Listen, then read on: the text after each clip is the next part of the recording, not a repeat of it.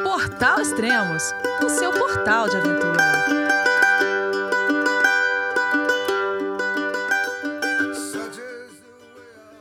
Bom dia, boa tarde, boa noite, bem-vindo a Extremos, o seu podcast de aventura. Hoje vamos falar com o montanhista Juarez Soares, o décimo brasileiro a completar o projeto Sete Cumes, a escalada da montanha mais alta de cada continente. E a sua última montanha a ser escalada foi o Denali, que não foi nada fácil. Bom, vamos falar com ele então. Olá, Juarez, tudo bom? Olá, Luiz, boa noite, tudo bem? Boa noite também para os amigos do Extremos que estão nos acompanhando. Ah, legal, prazer. acho que a gente não tinha se falado ainda antes, né? A gente já tinha trocado mensagens, você tinha mandado áudios lá do Everest, mas a gente não, não tinha conversado ainda. Né? Sim, é verdade. É a primeira vez que a gente tem a oportunidade aí de, de conversar aí mais pessoalmente, né? Exatamente. Você é da onde, Jores? E quantos anos é, tem? Eu, eu sou de eu moro em Vitória, né, no Espírito Santo. Eu nasci em Minas, mas moro em Vitória já desde desde garoto. Uhum. E tá com quantos anos? Tô com 52 anos. 50, pô, minha idade, cara, minha idade. Ó, oh, idade também? boa então, uai. Você é de 71 também? 71, janeiro de 71. Ah, só agosto de 71. É legal, muito ah, bom. tá. E, pô, 52 é anos, mas, cara, isso. O Sete Cumes começou muito tempo atrás. Começou com Kilimanjaro em novembro de 2002. Não é, cara? Tá completando aí é, 21 anos, né? Até eu assusto um pouco, porque quando eu penso aí, né, caramba, o que, que aconteceu nesses 21 anos, né? É quase, quase né, uma maioridade, né, na, na montanha, né? É uma vida também, não é? Hoje em dia, é uma, né? uma geração. Passou acho que duas gerações já. É, eu, eu fico pensando, né, em 2002, eu tenho dois filhos. É, o Davi tem 23 anos, o João tem 19. O, o, João não era nascido, aí eu penso, meu Deus, eu, eu já tive vida antes dos meus filhos, né? Ah, mas vem cá, você chegou no cume do Kilimanjaro, né, a montanha mais alta da África, no dia 28 de novembro de 2002. Mas você foi para lá para quê? Já tinha ideia de, já tinha pensamento de sete cumes ou você falou, ah, não, eu quero chegar no topo da África? Não, foi o seguinte, Luiz. É, quando eu estava com 30 anos, cara, eu estava numa daquelas. É, acho que é, transições assim de, de fase né, da vida a gente tem dessas coisas. Uhum. E eu estava muito inquieto, é, muito desassossegado, assim, é, acho que questionando um pouco as escolhas que eu já havia feito, sentindo assim que a vida meio que me escorria pelas mãos. E aí eu falei, preciso é, fazer alguma coisa, né? Eu já uhum. gostava assim de aventura, mas vinha meio sedentário, embora tenha praticado esporte, nadado a minha infância, adolescência toda. E aí fiquei pensando o que, que eu ia fazer, para onde eu ia, e de repente eu, eu me deparei com uma turma que estava indo para o Pico da Neblina, no Amazonas, uhum. cara. E acho que eu pensei, puxa, acho que esse é o lugar mais distante de tudo que eu posso ir e é para lá que eu vou. Isso foi em janeiro de 2001. Uhum. É, e, e, assim, o, o trekking no Neblina é um trekking muito duro, eu não estava assim tão bem preparado, então foi muito duro para mim. E lá eu conheci uma japonesa é, e ela ficava à noite assim, ela já havia estado no Kilimanjaro, já havia feito trekking no Himalaia, e ela ficava contando, cara, essas histórias, e eu só pensava, meu Deus, que mundo é esse que eu não conhecia, né? Uhum. E aí voltei, comecei, fiquei muito curioso sobre o Kilimanjaro e comecei a pesquisar. É, e tudo era novo assim para mim esse mundo e aí me deparei com o, projeto, né, Sete Cumes. Falei caramba, o que, que é isso? Mas aquilo na época era uma total impossibilidade para mim. Não tinha a menor condição, nem física, nem técnica, nem financeira de, de pegar um projeto desse. Mas falei, puxa, desses sete aí, cara, talvez se eu me preparar, três eu consigo fazer, que seria o Kilimanjaro, o Elbrus e o Aconcagua. Aí criei meu projetinho que eu chamei de Três Continentes. E falei, uhum. bom, vou começar pelo Kilimanjaro, né? E aí foi quando foi quando então, em 2002, eu me organizei assim, me, me programei para ir para o Kilimanjaro. Bom, você já tinha feito neblina, mas e o Kilimanjaro acho que é bem mais pesado, né? Apesar de o neblina ser mais inóspito, né? É, o, eu, o, eu penso até que o, que o Neblina, ele é, tem trechos, assim, é, até um pouco mais técnicos, não, não no sentido de escalada técnica mesmo, mas, uhum. assim, tem muito degrau, tem muita lama, tem muita raiz, então o terreno é até um, um pouco mais complicado que o Kili. Só, cara, que o Kili é uns 6 mil metros, né? E você colocou altitude na, na, na, na, equação, muda o jogo, né? É, é outro jogo, é outra história. Então, é, é, nesse sentido, escalar uns 6 mil metros, eu não tinha experiência nenhuma em, em altitude, em alta montanha, foi, foi uma completa novidade, assim, para mim, né? Por que eu tô tão lento, né? exatamente, exatamente. E, e aquela né, aquela confusão é, mental, aquele gap, né, aquele ato entre o que você pensa e, e, e, e, a ação correspondente. E na volta eu passei um susto muito grande, cara. Eu tenho. É, eu, eu, eu, tenho um vazio, tenho um branco assim entre ah, um é? trecho e outro. É, que eu acho que simplesmente eu, eu dormi, igual dormir no volante, sabe? A sensação uhum. que eu tenho é de ter dormido no volante. E aí eu fiquei muito assustado com aquilo, porque é, muita coisa ruim pode acontecer, né? Numa situação dessa, eu até, assim, prometi para mim mesmo que que não ia, não podia nunca mais deixar, né? Isso acontecer. Foi um susto. Caramba. Ah, o Juarez falou 6 mil metros, é 5.892 é o, a altitude do Kilimanjaro. Uhum. E não é uma Tipo assim, da, do Sete Cumes é a montanha mais baixa, né? Não, não, tem o, o Vinson. Não, tem baixo. o Vinson e o Carstens, que isso. são. E o Elbrus, né? O próprio Elbrus também é mais baixo. É, isso, é pouco mais baixo. Mas mesmo ah. assim, não é uma montanha fácil de escalar, porque você tem uma ascensão grande é, por dia, não é? É, a gente é, sai é, relativamente baixo. Normalmente eles programam as expedições entre seis, sete dias, então é, acaba que no, eu fiz até em sete, é, mas acaba assim que a aclimatação fica bem justa, sabe? Bem, uhum. bem apertada. E aí, quando você não tem né, aquela experiência para entender os sinais assim do seu organismo, assusta, né, cara? É, é novo, assusta. É, exatamente. É. Se for pensar em. tô falando do trek do Everest, acampamento básico, a gente chega a 5.550. A gente leva 10 dias para chegar, imagina. Sim, é, sim é exatamente. Mais, exatamente. É muito mais lento, né? E, e aí, como foi a experiência viajando para um continente, para um país diferente, para África? E um povo, cultura Cara, totalmente diferente? A, a, a, África é uma coisa assim. É, absurda, né? Parece que você pisa lá, parece que você realmente sente que tudo começou ali, né? Você sente um pouco. Uhum. Tem lugares, né, que tem assim um, um, é realmente uma energia assim diferente, cara. Eu senti isso no Amazonas, mas na, na África você é, é, sente que você está num lugar muito antigo, vamos dizer assim. Uhum. E a cultura, né, muito interessante. É, o povo Maasai, então aquelas planícies, né, aquelas savanas assim meio é, ocre, esverdeadas, assim, aqueles pontinhos vermelhos, né, que são os maçais nas suas roupas vermelhas. Então, o cenário todo é muito bonito. É, as próprias árvores ali, os baobás, as acácias, né, são umas árvores muito muito bonitas.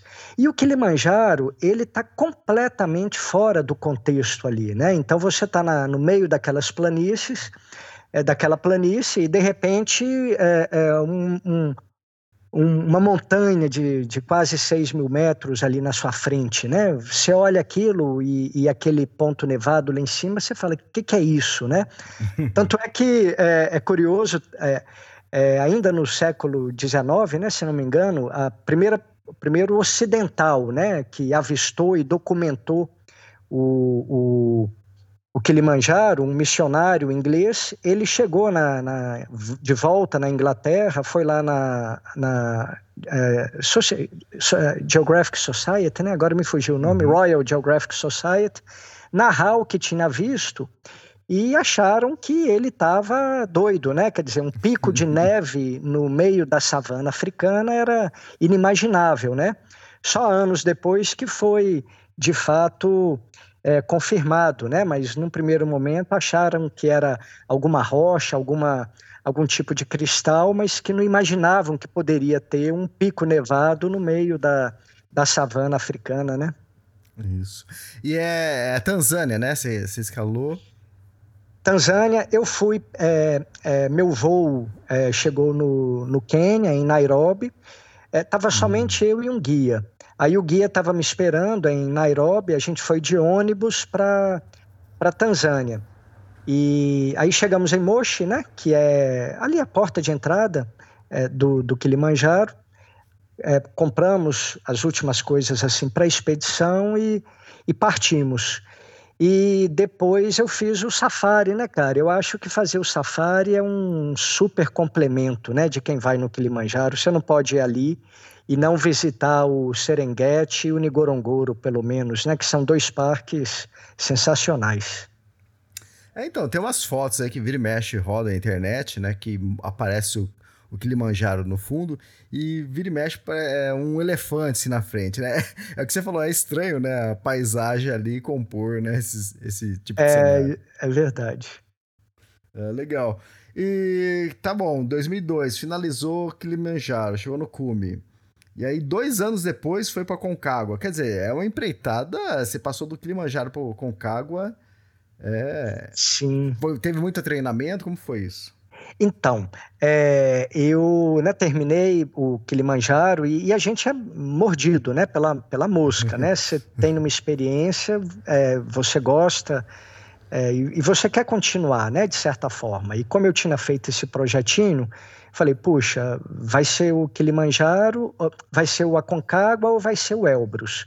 E na verdade não foi nenhum dos dois, porque eu acho que eu não me senti ainda é, é, preparado para encarar, fosse o, o, a altitude do, e a dureza né, do, do Aconcagua, fosse uma montanha mais em glaciar como é o Elbrus.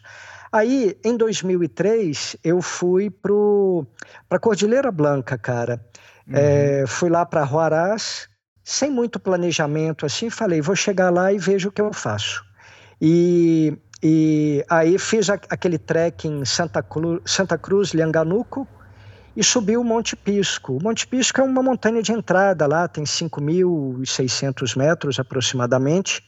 É, é, tem o trecho final assim de glaciar, uma vista lá em cima espetacular, né? A gente avista o Ascaran, aquelas montanhas todas ali do entorno. É, e aí foi uma, uma escola legal também, porque foi a primeira oportunidade que eu tive de usar crampon, de usar a piqueta, né? de, de andar encordado com o guia. Embora a gente não use isso nem no, no Aconcagua, nem no Elbrus, mas foi assim, num, né, a gente vai criando experiência, assim, vai se sentindo mais seguro. E aí eu falei, puxa, é, por incrível que pareça, né, eu, eu, me sentia mais seguro estando aqui na, na América do Sul e, no caso, tentando o Aconcagua do que ir lá para o outro lado do mundo, na Rússia. Uhum. Então eu é, resolvi encarar o Aconcagua, né, em, em, 2000 e, em 2004. E foi até um período, assim, uma sequência boa que deu para eu fazer, né, uma montanha por, por ano, porque normalmente, quer dizer, é hobby, então tem que conciliar com, com família, com trabalho, né? E uhum. acabou que foi um período que deu aí para eu, eu pegar uma sequência boa. E aí, 2004, me preparei então para tentar o Aconcagua. Ah, tá, isso. Aí você fez cume no dia 1 de dezembro, né? Mas então você começou a escalada em novembro, que também que é, bem, é o início bem no da início da é? temporada. É. E, e, como foi? É, eu, eu também no, no Aconcagua eu quis seguir uma, uma estratégia assim, um pouco semelhante à do, à do Kilimanjaro, que era o quê? É, ir eu e um guia só. Porque, como eu não tinha assim, muita experiência, eu, eu, eu, fico muito incomodado com a possibilidade de, de atrapalhar o grupo, atrapalhar os companheiros, sabe, em função do meu ritmo, do que quer que seja. Então, contratei um guia, um colombiano chamado Jairo, de uma agência pequena lá de Santiago. Na véspera, cara, da gente ir, ah, e, e, e pref, é, é, optei também por fazer mais no início da temporada, pegar a montanha mais vazia, embora talvez um pouco mais fria. É, na, na, aí na véspera da gente ir, o Jairo me liga falando: Ah, é, tem um, uma outra pessoa que está querendo ir conosco, um italiano, tem problema? Eu falei: Não, não tem, né? É, perguntando: Não tem problema, vamos então. Então fomos nós três. A ideia era fazer a aclimatação é, ali em Cordon del Plata, né? para não uhum. ficar muito tempo assim no, no, no Aconcagua. E assim nós fizemos. A gente foi lá para para Cordon del Plata para fazer o Valecitos, que é uma montanha de 5.500 metros. Ocorre, cara, que o Reinhard, esse italiano, não é que ele era um italiano, ele era um italiano do norte da Itália, das Dolomitas, uhum. era um guarda-parque, ou seja, o cara era um cabrito. Era um cabrito, era muito experiente, muito veloz. Ele era pequenininho, forte, é, muito rápido, muito veloz. E eu, na, né, na, na inexperiência, tentando acompanhar o Reinhardt. Uhum. Então, foi terrível, assim, nos primeiros dias, antes de eu aclimatar, eu tentando acompanhar o Reinhardt. Tanto é que é, a gente não conseguiu fazer o cume do Valecitos. No dia além né, de toda essa questão do ritmo, estava um dia de tempo muito ruim, o tempo um pouco fechado, muito vento, nevando, e chegou um trecho lá é, mais íngreme, nem era tão íngreme assim, eu acho que estava muito na minha cabeça, que eu dei uma travada, falei, é, é, Jairo, cara, eu não estou confiante em continuar. E aí a, ele argumentou um pouco, o Reinhardt também. Eu falei, cara, essa não é a montanha principal que a gente veio uhum. fazer aqui.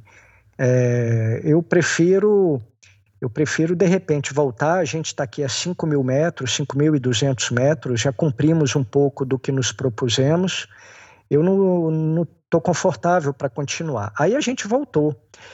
E, o, o, e eu só depois escutando o Reinhardt é, falando né, com Jairo, preocupado, pô, será que esse cara vai dar conta lá do, do Aconcagua, né? Como é que vai ser? Uhum. E uma preocupação assim legítima, né? Porque um guia só. É, aí fomos para o Aconcagua, cara, e o tempo ruim que a gente pegou em Cordon del Plata parece que ficou lá. Porque os nove dias que nós ficamos, foram quatro dias no, em Cordon del Plata, quatro ou cinco, e nove no Aconcagua. Então foi uma expedição total aí em torno de 13 ou 14 dias. E o tempo que a gente pegou no Aconcagua, cara, estava muito sensacional. Foi muito bom o tempo e e assim, Luiz, a cada dia, cara, é, era muito duro para mim e, e, e, era curioso que, é, por exemplo, eu cheguei no campo base, né, e falei, bom, a, é, eu tinha lido alguns livros sobre o, o o Aconcagua, e algumas, pessoas, eh, algumas pessoas assim iam até o, o, campo base e não conseguiam prosseguir. Então, do tipo assim, eu já tinha companheiros, vamos dizer assim, se eu sentisse que não dava para eu continuar, né? É, e, e a cada dia, cara, era muito duro, e eu falava, bom, eu acho que eu não vou conseguir prosseguir. Caramba. E aí, no outro dia, aquele céu maravilhoso, aquele sol bonito, cara, aquilo dava uma energia. Eu falava, ah, vamos mais um dia? Vamos mais um dia? Quando eu vi, eu estava lá em Berlim, né, no, a 6 mil metros, e aí ali eu falei, não, agora, agora eu quero fazer o cume, né, agora eu quero. é, e, mas o, o Aconcagua foi assim, é, eu acho que foi a montanha escola para mim, sabe? Foi a montanha escola pelos erros. Eu cometi muitos erros. Então eu cometi erro em não entender e não respeitar o meu ritmo. Eu uhum. cometi erros porque eu aluguei é, equipamentos lá em Mendoza, aluguei uma bota apertada, fiquei com o pé apertado o tempo todo. Comprei óculos, cara, num camelô lá em Mendoza, em Plaza de Mulas, meus, meus olhos, assim, estavam. É, e eu esqueci de passar protetor, minha cara e meus olhos estavam derretendo, cara. É, minha expedição ia acabar ali. Por sorte, tinha um, um austríaco que tinha um, um creme lá milagroso que eu passei nos olhos e, e voltei a enxergar. Eu não estava enxergando. Então, assim, eu cometi muitos erros. É, o Reinhardt tinha um estilo também de alimentação. Ele não se alimentava durante as, uh, os deslocamentos. E eu tentei ir na, na cola dele, então, assim, também acho que isso me debilitou um pouco durante as escaladas. Mas eu fui crescendo durante os acampamentos, assim, sabe? À medida que o tempo foi passando, que eu fui aclimatando, eu fui é, crescendo. O, os primeiros dias foram piores para mim do que os últimos. Tanto é que a gente chegou no cume é, praticamente juntos, assim, eu, o Reinhardt, o, o, o, o, guia, né, o Jairo, é, a gente chegou praticamente junto, assim, no, no cume. Muito bom. E tava tempo bom esse dia no cume? Tava. Na volta que começou o tempo a virar e uhum. a gente voltou até Berlim, quando a gente desceu para para a Plaza de Mulas no dia seguinte, aí fechou o tempo completamente. Provavelmente é, quem estava né, ali para cima talvez tivesse que, que aguardar um pouco uma nova, uma nova janela. Então a gente contou aí com, com a sorte também, sabe, de ter o, o tempo a nosso favor. É fantástico, legal que deu tudo certo, aprendeu bastante, né? E o clima ajudou também, né? É, é verdade, é verdade. E aí do Aconcagua, quer dizer, aí, eu, é aí você tava no. Saiu do topo da África pro topo das Américas, né? Aí. Sim, cara, o, o Aconcagua assim, é, é uma montanha grande, né? Então eu, eu me senti assim, é, bem, sabe? Depois de, de ter completado, voltei, voltei muito machucado, assim, da montanha, mas com aquela sensação boa, né, cara? Puxa, foi um desafio de verdade ali. Exatamente. Ó, a Concagua tem quase 7 mil metros, é 6.962 metros. Então, quer dizer, já. É Exatamente. É normalmente a montanha que a maioria das pessoas escalam antes do Everest, né? E... É, é, é, se, é, quem não, não se dispõe a tentar um 8 mil antes do Everest, minimamente tem que ter feito uma Concagua, né? Exatamente. Mas no seu projeto Três Cumes, né? Três continentes. É, é tava indo, né? tava indo. Aí agora é a hora de ir pra Rússia. Sim. Aí falhei quatro anos. Foram quatro ah, é? anos aí é, de 2004 até 2008 foi um período assim de muito muito trabalho e, e é, os meninos também, né? É, é, já numa idade que viajava com eles, enfim, eu só fui eu só fui encarar a, a Rússia em 2008, em julho de 2000 e, em julho de 2008. Eu fui por uma por uma empresa russa mesmo, local, chamada Pil Pilgrim Adventures. E, e, cara, a Rússia, a Rússia também é um super choque cultural, né? É, uhum. Moscou é uma cidade assim incrível e, e, a gente, nós somos da mesma idade, é, Luiz. Cara, é, os, os, contemporâneos nossos é, cresceram numa realidade, né? A Rússia ainda União Soviética, ainda socialista, aí tem naquela ruptura, né? A Rússia não tem transição, né, cara? A Rússia tem ruptura, né? Assim, o pau Sim. quebra. Uhum. É, e então eu ficava muito curioso, assim, para entender a, a, a, aquela realidade, sabe, das pessoas que nasceram de uma forma e de repente é, aquilo simplesmente deixa de, de existir, né? E da noite para o dia, assim. É, e então eu, foi muito legal assim. Eu contratei, eu fiz um city tour lá em, em Moscou, contratei uma guia, cara. A, a guia era tinha dois mestrados, falavam tanto de idioma e trabalhava como, como guia, assim, devido ao momento né, econômico e político lá do país, é, é, nessa transição, faltava assim emprego e as pessoas muito bem educadas, mas se virando como podiam, né? E, e aí eu quis fazer um tour lá daquelas, naquelas estações de metrô, né, cara, é, fabulosas uhum. lá, é, muito luxuosas. Era uma maneira de, de, de alguma forma, é, é mostrar né, a imponência do, do, do Império Soviético tal, enfim. E dali a gente pega um Tupolev, né, que é aquele avião russo que só, só faltava bater asa, e vamos para Mineralini Vod, que é na, já na, na porta ali do, do Cáucaso. Em 2008, a Rússia tava, tinha tido aquele conflito com a Geórgia.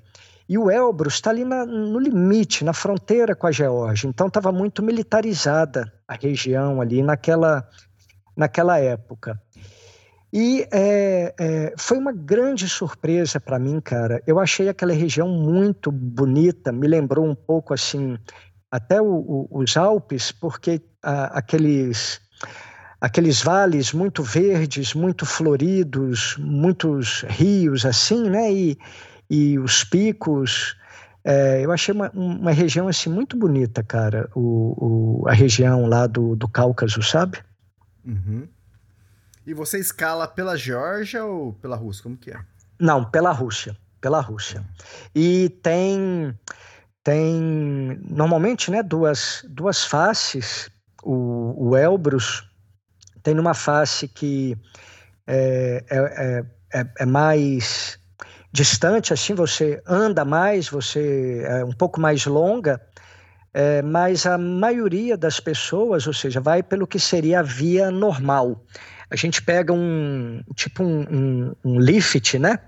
É, uhum. de, de, uma vila chamada Terksol.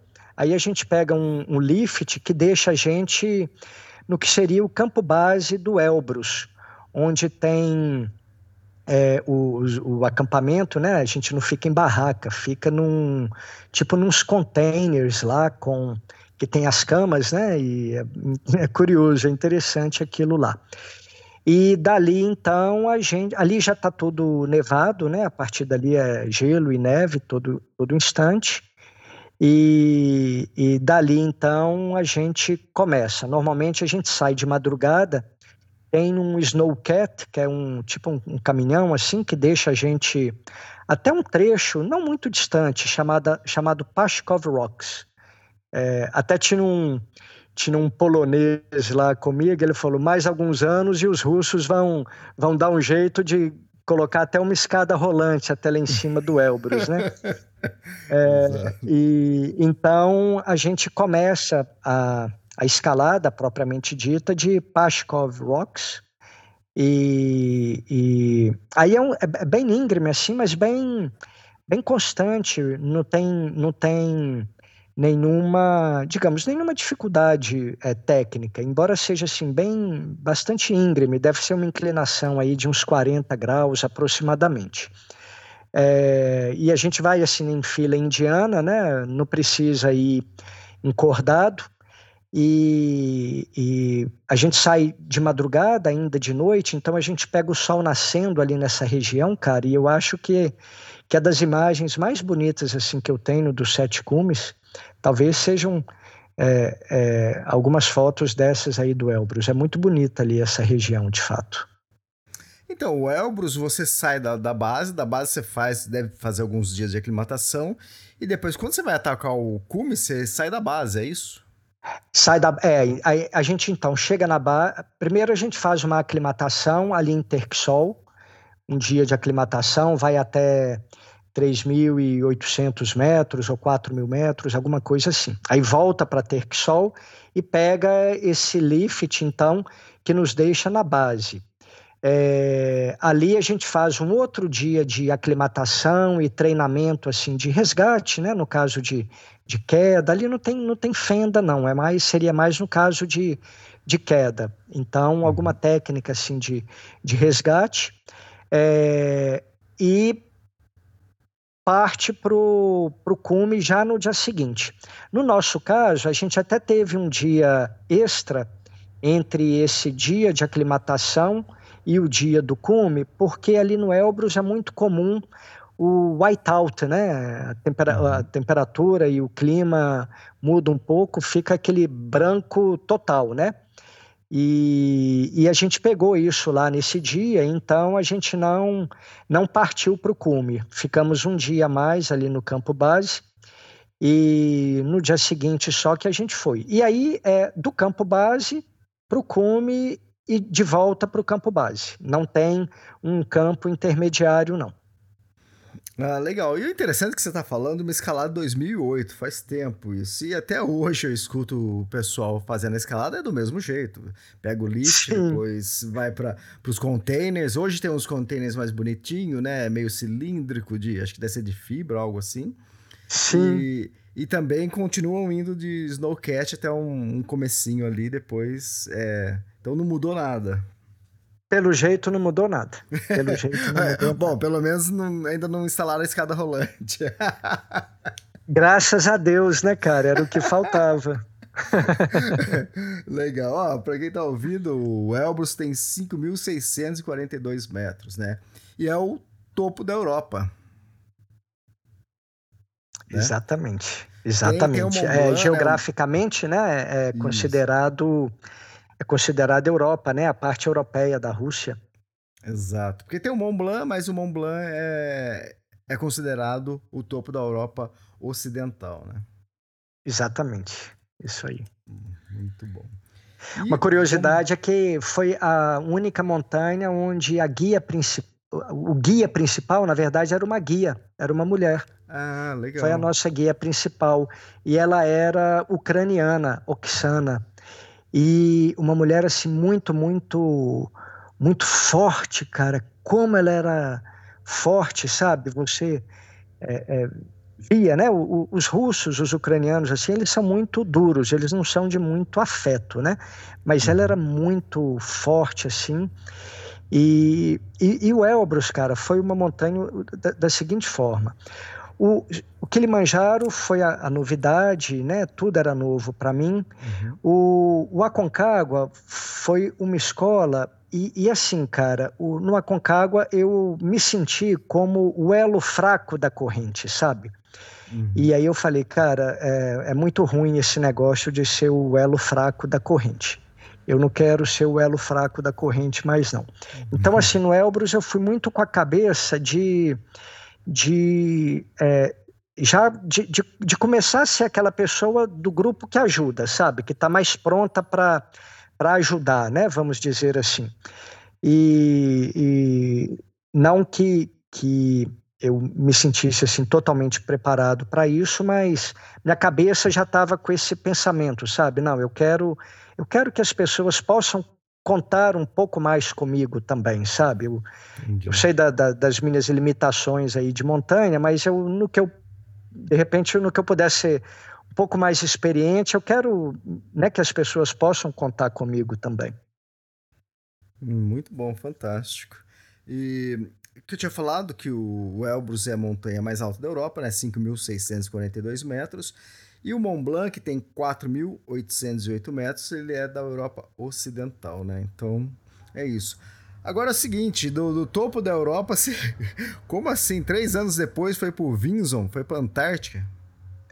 Cara, pois é. Aí concluí o, o projetinho, né? O Três Continentes. Ah, verdade, verdade. É, já estava, assim, super entusiasmado com montanha, né? Eu acho que desde, desde a primeira, assim, eu eu não me vejo mais não, não estando relacionado com montanha, né? E aí falei, poxa, o que, que eu vou fazer? É, e aí foi meio que natural, assim, eu buscar uma outra montanha dos sete cumes. É, ainda não, eu não conseguia abraçar como um projeto, sabe? Porque uhum. é, é difícil você fazer um projeto que não tem uma data para começar, não tem uma data para terminar. Então eu ia de montanha em montanha, né? E, e aí pensei, bom, o que, que eu vou fazer agora, né? E, e aí, cara, eu falei, bom, completei esse projetinho, agora talvez seja a hora de realizar um grande sonho, né? Uhum. Que o, o Vinson, assim, é, é, navegava na minha mente é, como, como um sonho de fato, sabe? A, a questão de você pisar na Antártica, para mim era igual pisar na Lua, sabe? Era uma coisa tão, tão é, é, diferente, distante, meio absurda, assim. Então, é, é, foi realmente um sonho. E é, foi muito curioso, porque é, eu, eu, procurando né, informações de pessoas que já haviam subido o, o Vinson, porque eu, eu, eu queria alguma, alguma né, trocar ideia com alguém, alguma informação, e é, não, não conseguia. Já tinha brasileiros, eu acho que é, três ou quatro brasileiros já tinham estado lá, mas eu não conseguia é, contato com essas pessoas. É, e por fim, cara, me, eu, eu, não me recordo como, mas me colocaram em contato, falaram: olha, tem aqui um, um, um, um japonês, um, Nisei, filho de japonês, que o pai dele esteve no Vinson e me colocaram em contato com esse filho, então. Falei com ele, ele falou: ah, vou te passar o telefone do meu pai. E o, o senhorzinho lá, já de, de idade, no, com muito sotaque, né, não falava direito assim no português, eu liguei para ele e me, de, me, me, identifiquei, me apresentei e ele, mas o que, que você vai fazer lá? Você sabia que as pessoas lá congelam? Eu mesmo é, Fui duas vezes, porque a primeira vez eu tive que sair depressa, porque tive um problema de congelamento e tal. Eu falei, poxa, se eu estava procurando um encorajamento, eu acho que eu liguei para a pessoa errada, né? Exato. Mas assim, foi bom porque ele deu também naquele choque né, de, de realidade, mas eu tinha muita preocupação do tipo assim, cara, o que, que é menos 40 graus? Qual a diferença de menos 20 para menos 40, né? É, é, como é que é esse negócio de, de, é, de, de, congelar? Em que medida isso acontece?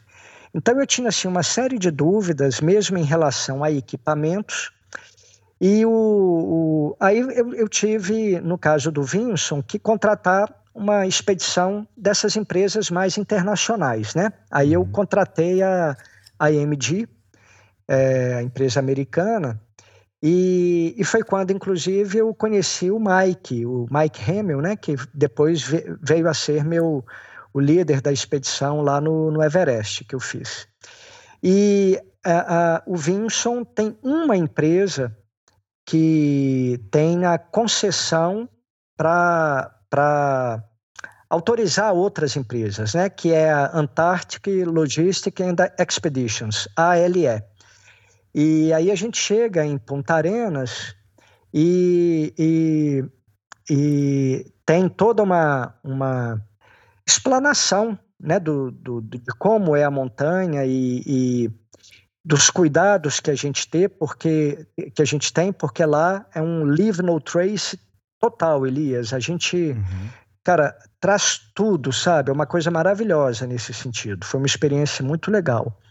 É, e e a gente é, sai de Ponta Arenas num avião cargueiro russo, cara, muito engraçado esse avião, porque a parte da frente dele tinha poltrona, mas não tem janela, é um cargueiro. É, tinha caminhão dentro, porque esse avião ele pousa em Union Glacier.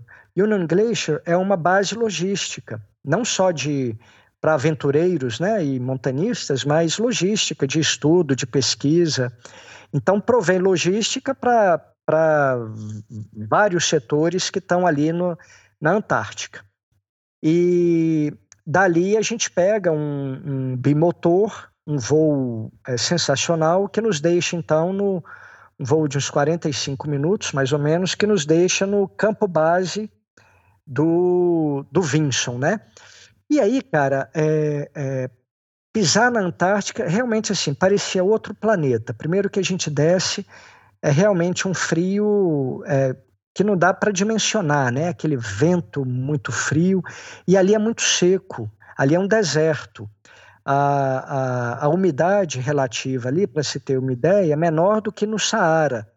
Caramba. Então é, é, é, muito seco ali. E, e aquele vento absurdo e, e aquele gelo que chega a ser azul, né, de tão blue ice, né, de tão puro que é. Então foi realmente assim um, um, choque, né, muito grande a gente a gente chegar ali. E ali, cara, na, naquelas latitudes é tudo o tempo, né? Então a gente teve que esperar uns três ou quatro dias em Punta Arenas para poder voar. É, por sorte, conseguimos voar no mesmo dia de Union Glacier para o campo base.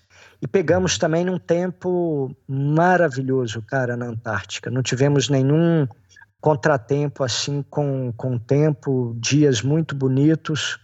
Ventava, mas não era aquele vento absurdo também, sabe? Então, mais uma vez, o tempo foi amigo nosso lá. Ah, fantástico. E, bom, você pousa em, na Antártida, de lá você pega outro avião para ir para o acampamento base. E quantos dias no acampamento base até chegar no cume? Aí a gente faz um, um caixa, né? leva os, os suprimentos até o, o chamado campo 1, é, depois volta para o campo base. É, o, o, desnível até não é tão, tão, tão grande, não. É, depois aí a gente muda para o campo 1, faz a mesma coisa, faz o cache até o campo 2 e aí sim é um trecho é um trecho bastante inclinado, tem, tem um trecho onde a gente usa cordas fixas, então é um trecho é, bem, bem inclinado, assim, uma, uma rampa bem inclinada. É, e aí a gente deixa né, as coisas no, no campo 2, volta novamente para o campo 1, um, aí muda para o campo 2 e faz o cume. É, então, a gente está falando aí de quatro, cinco dias entre o campo base e o cume, né? E aí a gente retorna para o campo 2 e do campo 2 para o campo base, para o campo base novamente. A gente vai muito pesado, né? Assim como no Denali, é, vai autossuficiente, então aquele mesmo esquema, aquela mochila com com uns 30 quilos e o trenozinho, né, levando, levando mais algumas coisas e chega nos acampamentos também, tem que montar tudo, tem que fazer aquelas paredes de, de gelo, tem aquele trabalho de, de, de, de siberiano, né, para fazer quando a gente chega assim no, nos acampamentos lá no, no, no Vinson. Ah, fantástico. O Juarez comentou sobre o livro no 3, que é não deixe rastro, né? Tudo, tudo que eles levam, eles acabam trazendo de volta para não deixar sujeira lá na Antártica, né? E que mais? Algum contratempo? O retorno foi fácil? Porque vira e mexe o pessoal vai e, e, e fica agarrado lá, né? É, esperando o tempo. Eu sempre falei, cara, mas não deve ser muito mal não ficar lá um tempinho a mais. Puxa, a gente ficou três dias em Union Glacier, cara, e é. né, a gente fica assim, doido para voltar. Mas depois que volta, eu penso, puxa, por que, que eu não fiquei mais uns três ou quatro dias lá também? Sabe Deus quando é que eu vou ter a chance né, de voltar novamente. E ali, cara, o que teve assim de, de curiosidade, tem umas coisas, né, é, Luiz? Ali eu, eu, conhe, eu, eu conheci o, o Mike, a gente se deu muito bem, assim, é, é, né? Tanto é que quando eu fui pro, pro Everest, que estava programando assim, é, se teve uma coisa que eu não, não, não gastei muita energia foi para definir com quem eu iria, né? Então eu conheci o Mike e conheci também o Dave, o Dave Han, que eu vinha uhum. eu, eu, vinha escalar com ele agora no Denali, né? Em, agora esse ano, em 2000 2000. Então eu. eu e, e o Dave é, tinham duas expedições no, no Vinson, também foi início de temporada, né? Foi em novembro. É, então só tinham essas duas expedições lá. Nós, da IMG, com o Mike, e a turma da RMI com o Dave. E é, eu ficava observando muito, né, os dois e um pouquinho, né, do, a diferença assim de, de, de estilo de um para o outro. É, o, o Dave, o Dave muito, muito, de certa forma, assim, muito gentil, muito suave. O Mike muito aguerrido ali na montanha, muito técnico. Então foi curioso assim e acaba, acabou sendo dois guias que ali, adiante tiveram ainda né, uma participação é, bem importante assim, né, nessa trajetória minha aí dos sete cumes. Fantástico. Uh, o Vinson tem 4.892 metros e você chegou no cume no dia 26 de novembro de 2011. E... Perfeito. Fantástico. E também essa expedição, acho que foi a primeira expedição que você pegou uma expedição grande, né? É, devia ter bastante gente escalando com vocês lá. É, nós estávamos em oito clientes e dois uhum. guias. Perdão, sete clientes e dois guias. É, e era uma turma, cara. Foi uma, uma outra curiosidade dessa montanha, porque foi a primeira vez que eu escalei com uma turma cascuda, sabe? Então. Hum Dessa turma, três completaram os sete cumes ali naquela expedição, então tinha é, três ou quatro que já haviam feito o Everest é, e outras montanhas grandes aí. Então foi a primeira vez assim também que eu escalei com o pessoal cascudo, né? Uma turma experiente que já tinha feito Everest. E aí eu ficava ouvindo, né, os casos assim do, do Everest, meio que que curioso, meio que desafiado, uhum. meio que assombrado, sabe? Acho que uhum. mais, acho que mais assombrado do que do que qualquer outra coisa. E, e, era uma turma assim muito divertida, cara. O Vinson foi uma montanha assim que realmente eu eu me diverti bastante, sabe? Foi tava num, num num momento é, da minha vida assim onde eu me permiti vamos dizer assim me dar esse presente então eu fui com esse espírito assim de de, de me divertir né eu já não ficava assim tão ansioso como eu fiquei no caso do, do Aconcagua, do Kilimanjaro, né, que eu ficava tão ansioso que mal conseguia curtir, mal conseguia aproveitar a montanha. No, no Vinson, não. No Vinson, eu, eu já consegui aproveitar, sabe, assim, a, a montanha e contemplar e me divertir, aproveitar a jornada, foi muito legal. Fantástico. Bom, aí com... chegou no topo da Antártica. O próximo foi um ano depois já, é, foi para a Oceania, Carstens. Sim, e aí foi, digamos, um, um efeito colateral, vamos dizer assim, do Vinson, porque é, é, acho que 60 dias antes, é, é dois colegas que haviam escalado comigo, o Vinson, um alemão e um jamaicano, mas que mora nos Estados Unidos há muito tempo, é, mandaram né, um e-mail para mim, falaram, cara, estamos indo para o Carstens, vamos embora? E aí eu nem pensei, falei, vamos embora, né? É, aí seria uma outra novidade para mim que que seria escalar com, com pessoas que eu já conhecia, né? Essa foi a primeira vez assim que eu escalei com pessoas que eu já conhecia, com um amigo, vamos dizer assim. Então eu fiquei muito é, é, tentado assim com o convite, como como é, negar, né? Um convite desse. Uhum. Falei, vamos embora. E aí a, a, a, não tive nem muito tempo assim de, né, de, de preparar nada assim para o Castens. É, mas eu vinha, eu vinha já num ritmo de, né, constante assim de, de treino, independentemente de, de montanha, então eu estava eu estava relativamente assim preparado. O Cartens, a, a, curiosidade que tem, cara, é que é, tem lá o, o check, né, da, das roupas, dos equipamentos para levar, e você tem que levar uma bota, uma bota sete léguas, né? Aquela bota de borracha, né? O rubber boots. É, e eu falei, não, cara, é um sacanagem, né? Assim, eu posso ir com minha bota, minha bota é impermeável, por que, que eu não posso ir com minha bota? Eles falaram, não, tragam a bota, traga a bota de, de borracha, né? É, é, e lá eu fui saber por quê, né? Porque a, a gente a gente foi, a gente fez a trilha, né? Algumas pessoas pegam o helicóptero, vão direto para o campo base. A gente fez a trilha lá de oito dias, o trekking de oito dias. E é, uns, uns, quatro ou cinco dias desse trekking é na é na lama, cara, a lama até o joelho, né? Então a bota sete léguas, de fato, ela ela ajuda a, a, lama às vezes ultrapassa ela, mas ela pelo menos é fácil de lavar, né? Você colocou na água lá, ela ela tá limpa depois para o dia seguinte, né?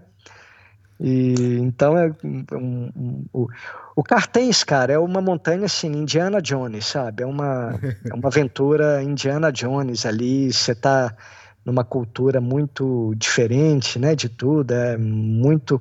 É, é, o bacana, né, dos sete cumes é isso, né? Também a gente é essa pegada cultural, né? A gente ia em lugares que ordinariamente a gente não iria, né? Talvez.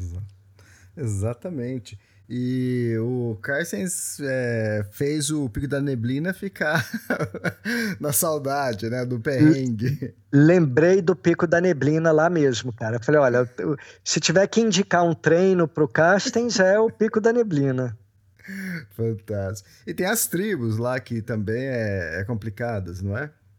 É, ali é, é, na Indonésia, né? A Indonésia é um país gigante, né, cara? Assim, a gente acha que, que, que é ilha, mas é um tanto de ilha e, e, então territorialmente é um país muito grande. E o Carsten está na ilha de Papua. A ilha de Papua é dividida no meio, metade é o país Papua Nova Guiné e metade é, é a, a, a, a, o estado de Papua que pertence à Indonésia. O Cartém está no estado de Papua, que pertence à Indonésia. Então a gente voa para Jakarta, de Jakarta para. Como chama a cidade? Acho que é Tímica, que é a capital de, de Papua. E de lá a gente voa, é, um avião pequeno também, é, a gente voa, no caso, é, anteriormente era uma cidade chamada Ilaga.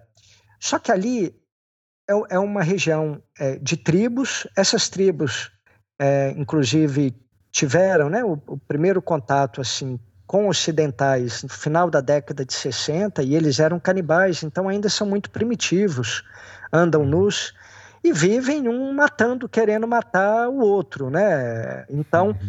em Ilaga, é, o, a, a, tribo é a tribo Mani, que mora, que, que, que vive lá. E essa tribo estava é, tendo conflitos com o governo da. Porque além, não bastasse isso tudo, ali é uma região separatista. Eles brigam entre eles, se matam e brigam juntos contra o governo. Então é uma região separatista. Aí Laga estava tendo lá os problemas com terrorista. Aí começamos, as expedições começaram a partir de uma outra vila é, é, chamada Sugapa. Então a gente voou para Sugapa, é uma vila muito, muito simples, muito, muito remota. É, e dali a gente então inicia o, o trekking, são um trekking aí de oito dias. Logo no início tem uma coisa curiosa, cara, é um, é um, é um, é um meio que um, um fake, uma engana que eu gosto, um teatrinho, mas a gente estava lá vivendo aquilo, cara, que é o quê? É, para você passar na região, na, na, nas tribos, eles meio que simulam assim um sequestro, sabe? Então chegam uhum. com arco, flecha, com arma para cima de você, bota na sua cabeça e aí o guia tem que, que negociar né, com, com eles e dar dinheiro e tudo mais para que eles deixem a gente, a gente passar. E eu achava realmente que aquilo lá era, era um teatrinho, era né, um, algo, ou seja, ah, não me engana que eu gosto. Até que um ou dois anos depois eu soube que mataram um, um escalador lá numa brincadeira dessa, assim, sabe? Vamos dizer. Então aquilo é, aquilo é uma, uma maluquice. É, tanto é que está fechado hoje, né? Novamente, eles fecharam o, o acesso por trekking, estava tendo só por helicóptero. E eu soube que ano passado, esse ano, nem por helicóptero não está tendo. A montanha está tá lá fechada. Legal. E é uma escada em rocha, né? É, então a gente tem nesses oito dias em trekking sai de mata, muito rio, atravessa aquelas pontezinhas, bem Indiana Jones mesmo, cara. Uhum. Aí vai ganhando altitude, deixa a lama para trás, uma paisagem muito bonita. É, até que a gente chega realmente no campo base, e aí é uma escalada em rocha, é um paredão aí em torno de 700, 800 metros, é uma escalada é, é, embora bem vertical, mas ela é, é relativamente é, simples assim, sabe? Não é tão tão complexa, não é né, dentro daquela da, daquelas escalas de dificuldade de escalada em rocha, é, ela não se encaixa nas mais complexas, não. No, é, agora, é frio, né? Porque a gente está ali já é, acima de 4 mil metros, é, de 4.500, o cume está a 4.800, se não me engano. É, e muita chuva, cara. Ali é, é, região tropical também, né? Então, muita chuva. E lá em cima tem aquela, aquela, aquele trecho icônico, né? Que é tipo uma meio que uma tirolesa invertida, uhum. né? Agora até o pessoal tem passado em pé, mas na época a gente se pendurava lá e puxava pelo braço, né? É, você fazia o pêndulo e, e aí a, a, tinha que subir puxando pelo braço, né? Aquele, aquele U lá daquela pedra. E então tem umas, umas coisas muito curiosas assim no, no Cartens, né? É, necessariamente a, a, você é meio que obrigado a contratar um tanto de carregador, é, é, o, é o, né, um, uma fonte de renda da, da população ali.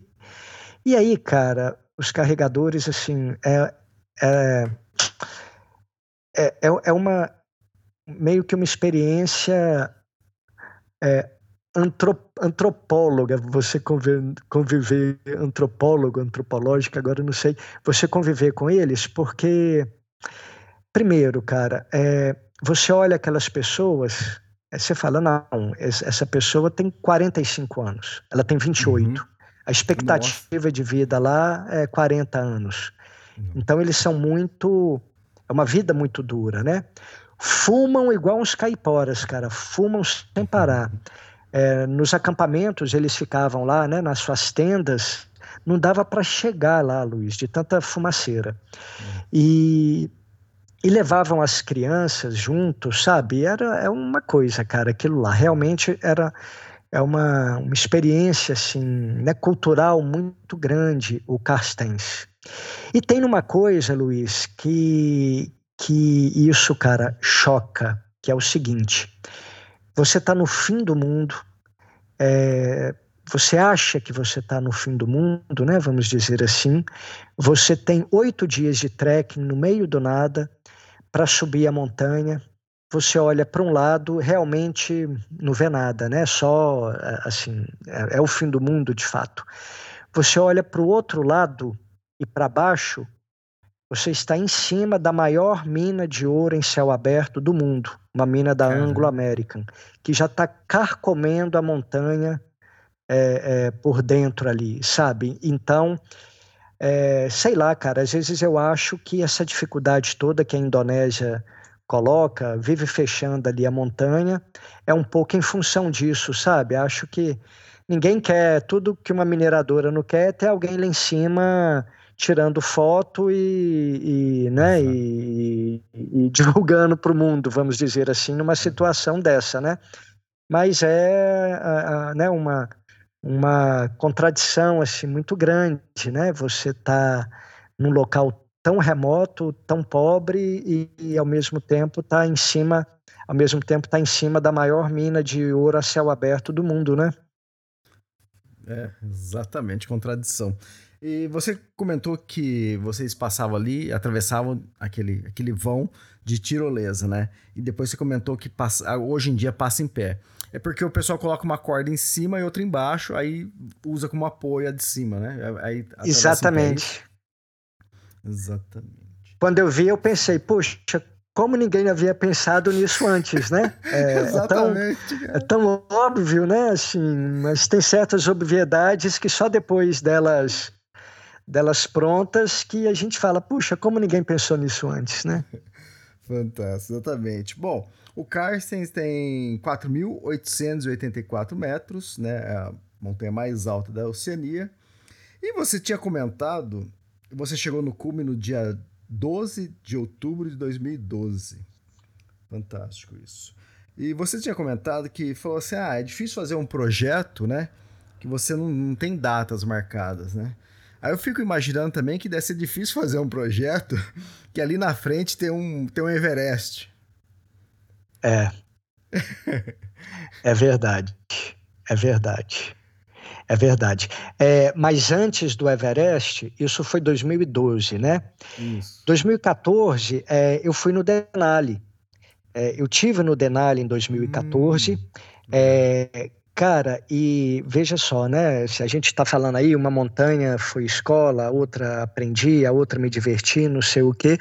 O Denali em 2014 foi assim, um, um tapa na cara, né? Do tipo assim, ô meu filho, é, volta lá pro volta lá para sua insignificância, sabe? Volta lá para o seu lugar e fica quietinho.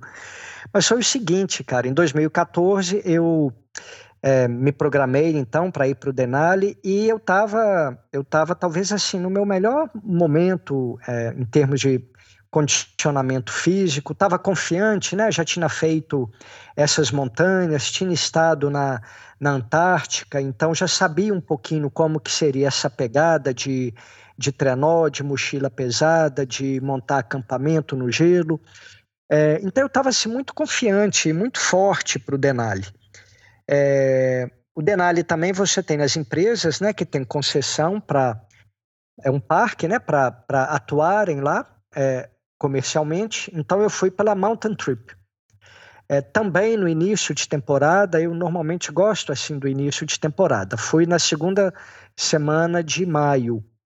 E o time nosso eram, eram seis pessoas e três guias. Então, uma relação boa também, né? Um, um, um guia para cada dois. A gente foi em três cordas de, de três. E, e é, eu realmente eu estava bem, estava forte, estava correndo tudo bem. É, mas o Denali, cara, o, ali o, o, clima é rei, né? O clima é que manda, é que determina tudo. Então a gente chegou no, no campo 14 mil, né? Que eles falam que está a 4.700 metros aproximadamente.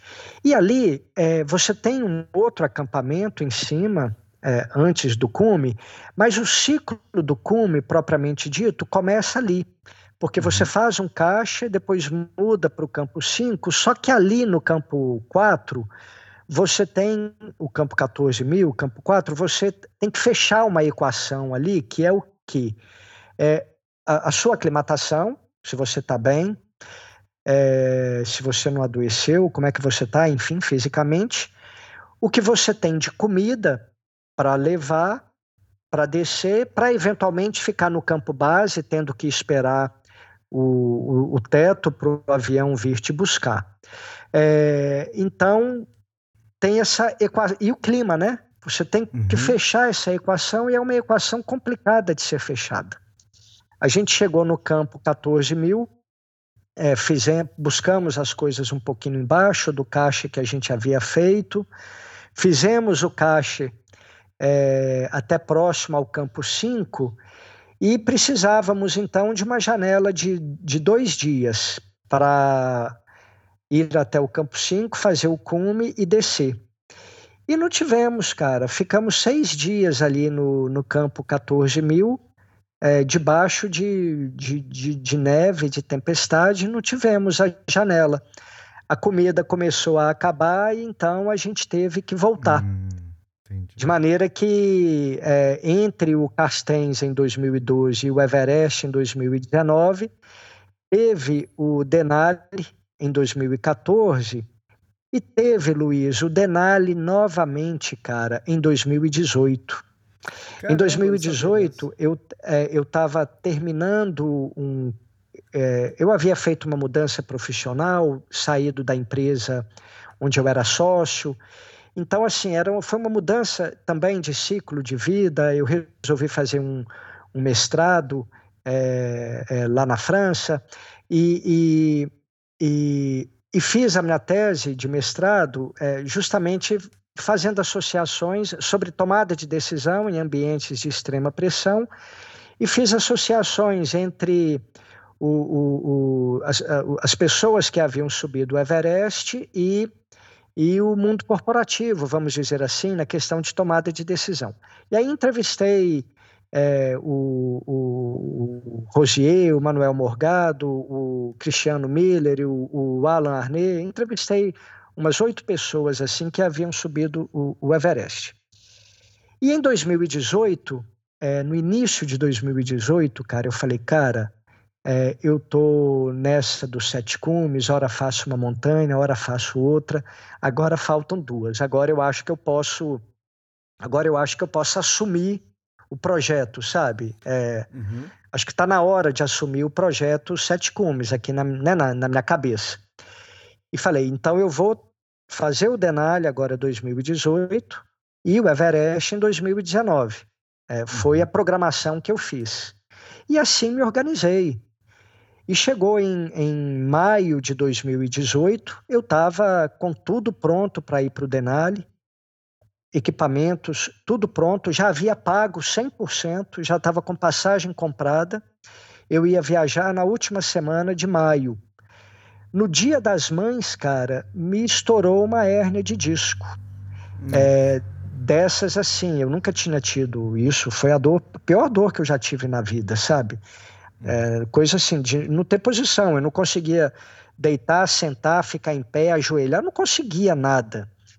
É, e, e, então eu tive que cancelar o, o Denali, sabe? O, o Denali, o Denali, cara, sabe essas namoradas que, que te dão fora, te dão marca e, e, te dá bolo, te dá fora.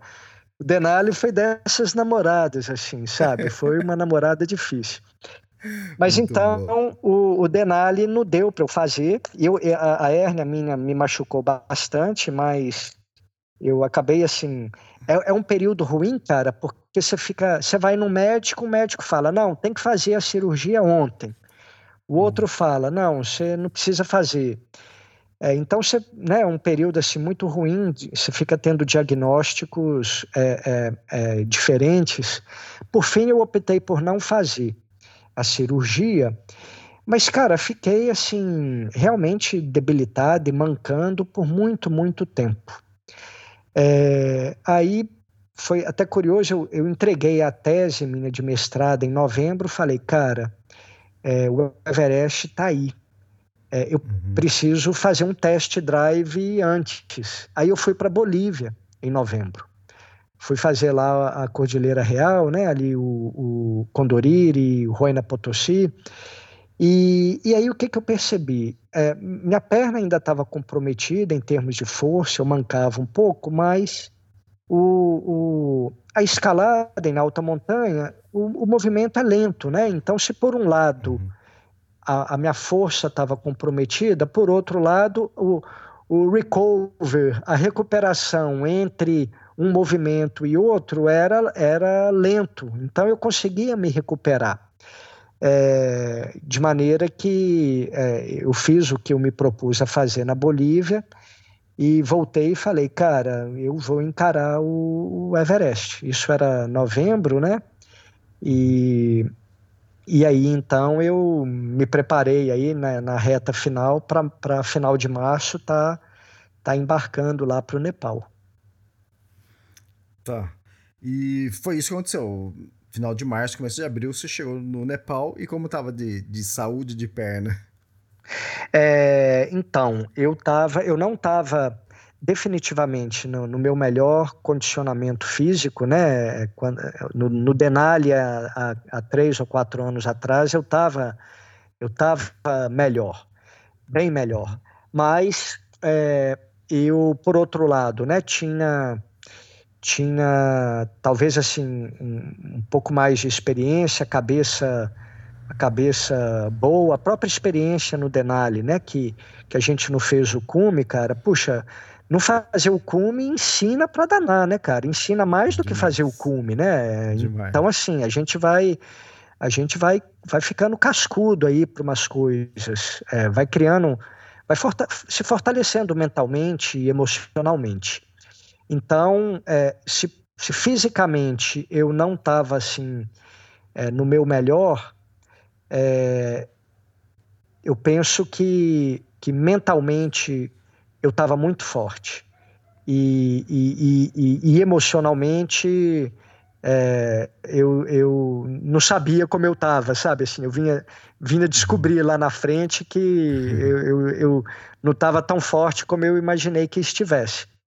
Mas mentalmente eu acho que eu estava assim, eu acho que eu estava é, bem forte. Então eu cheguei para o Everest, assim, confesso que um misto, cara, de, de, de entusiasmado, de confiante, é, mas também é, com frio no, na, na, na, na, barriga muito grande, sabe? Aquele frio no estômago muito grande. E o Everest, Luiz, teve um, foi uma montanha diferente assim das outras, cara, porque é, eu, eu não conseguia abraçar a montanha como um todo, sabe? Eu, é, você pensar em 60 dias é, é, fora de casa, eu, eu, não conseguia abraçar aquilo tudo.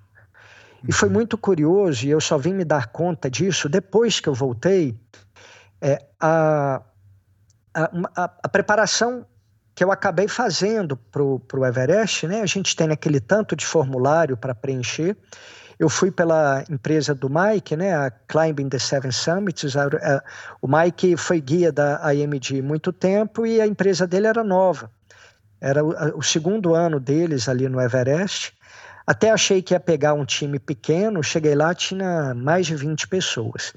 Mas é, o, o Mike é muito responsável e rigoroso, assim, em quem ele vai levar para a montanha. Então, tem que fazer um tanto de, de exame médico, é, um tanto de declaração, e uma das declarações você tem que, que dizer lá o que, que você quer que, que faça com seu corpo, sabe? É, é, é se você morrer. E, e aquilo, eu falei, caramba, né? Se você morrer.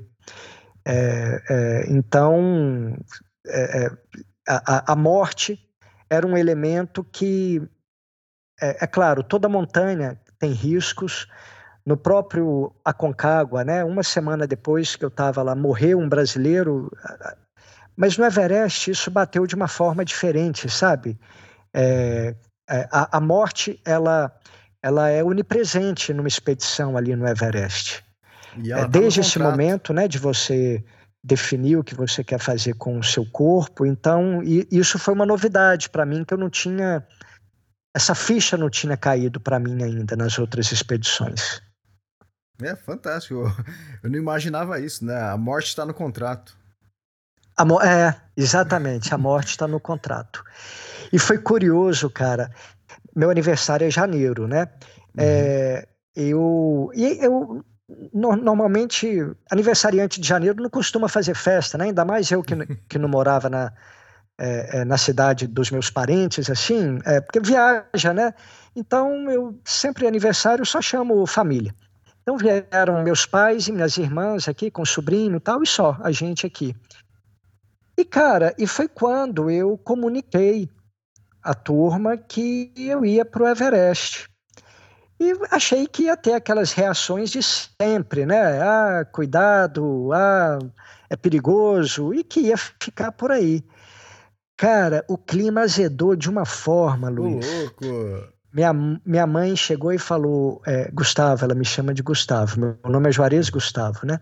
Gustavo, você havia prometido para mim que não ia no Everest. Isso não tem graça. Depois eu fiquei pensando, será que eu prometi minha mãe? Minha mãe é, é, ficava assistia muito esses programas, Resgate no Everest, tudo de Everest, uhum. de montanha, ela assistia.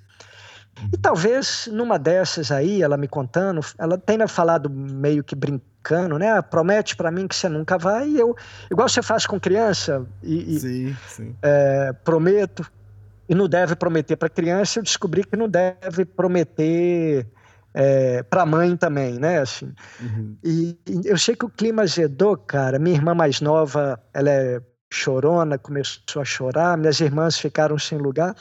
Eu sei que todo meu pai tentando contemporizar, é, a, só os meninos, a meninada vibrando. É, eu sei que a turma é, é, levantou e, e, sabe, ficou aquele anticlima, que essa turma levantou e foi embora. Até Juliana, minha esposa, Juliana sempre uma super companheira, cara, me apoia a beça. Mas no, no Everest, eu estava vendo assim, eu tô tocava no assunto com ela, ela se esquivava, ela ia, sabe, não, não conversava comigo, é, não me ajudava nas coisas que ela sempre me ajudou. E então assim estava difícil de eu abraçar o Everest todo. Um dia eu cheguei para Juliana em fevereiro, isso falei, Ju, deixa eu te falar.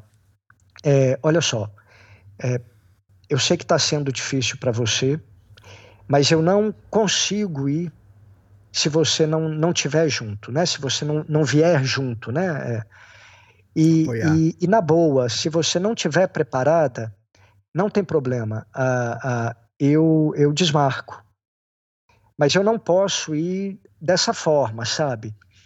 É, e aí ela né, respirou fundo assim, falou não, vamos, né? Assim.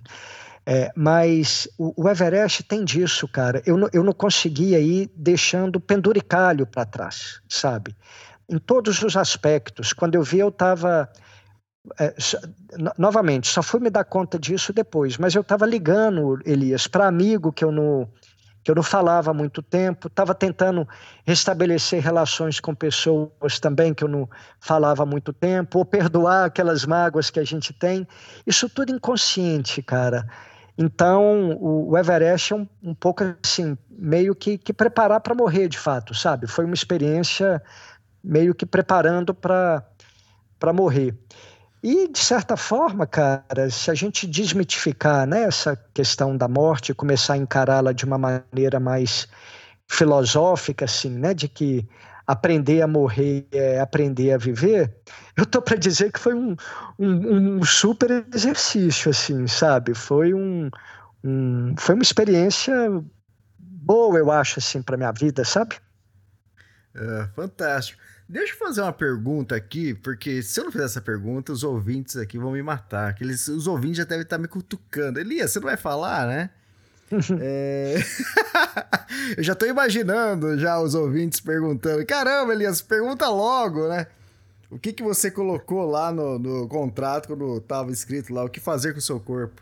Se quiser responder, você pode. Se não quiser também. Não, tranquilo. eu posso responder.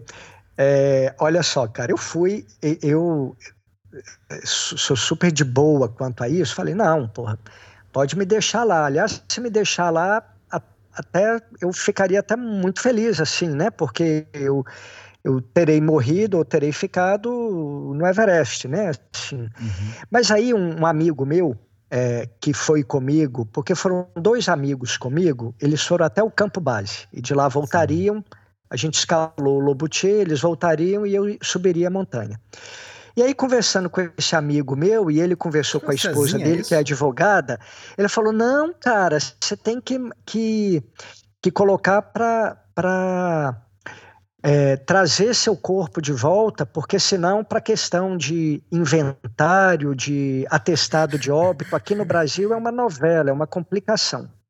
Aí eu botei para trasladar meu corpo caso acontecesse, meramente por uma questão de formalidade jurídica, sabe? Entendi. Ah, os amigos que foram com você, acho que foi o Cezinha mais um, é isso? O Cezinha e o Juliano, isso aí. Ah, tá. Legal, legal. E, bom, e aí, foi, foi sua primeira vez no Nepal, ali no, no Everest? No... Foi minha primeira vez no, no Himalaia, no Nepal, é, no Everest. E, e, Katmandu é aquela loucura, né, cara? Aquele caos total, mas aquele caos delicioso, né? É muito engraçado, cara, andar ali por Tamel, aquela fiação. De repente, o Brasil é, é, virou assim um país super desenvolvido, né? É, e, e, e, então já é aquele choque cultural ali chegar em, em Katmandu, visitar aqueles templos, as pessoas também, né, cara? Eu, uh, o bom de, de, viajar é conhecer, né, as pessoas, a, a, a, maneira delas se relacionarem assim com você. E o nepalês é muito gentil, né? Então, e, e o Sherpa ainda é, é, tanto mais. Então foi foi muito bacana ali chegar em Katmandu. A gente ficou lá aqueles dois dias ali para fazer o, o, o check final e já embarcamos para Lukla É, o, o, a, o Mike, cara, ele, ele levou uma certa inovação ali para as expedições do Everest, que ele meio que tinha vários tipos de programa, né? Então você poderia contratar uma expedição tradicional, é, que é com guia principal ocidental, uma expedição com guia principal Sherpa, você poderia estar tá, é, usufruindo, né, participando de toda a expedição, mas ter um, um, um, um Sherpa é, te acompanhando. Na verdade, durante a montanha, cada um tem um Sherpa mesmo, mas isso de uma maneira mais definida seria sempre o mesmo Sherpa. E aí eu, eu optei por uma expedição dessa. É, então eu participava de, de, tudo, de toda a logística é, da expedição e tinha o Sherpa que me acompanhava, que era o, que foi o Passang. É, e a estratégia do Mike era hoje está muito comum também, é, era fazer o primeiro ciclo de aclimatação no Lobutier.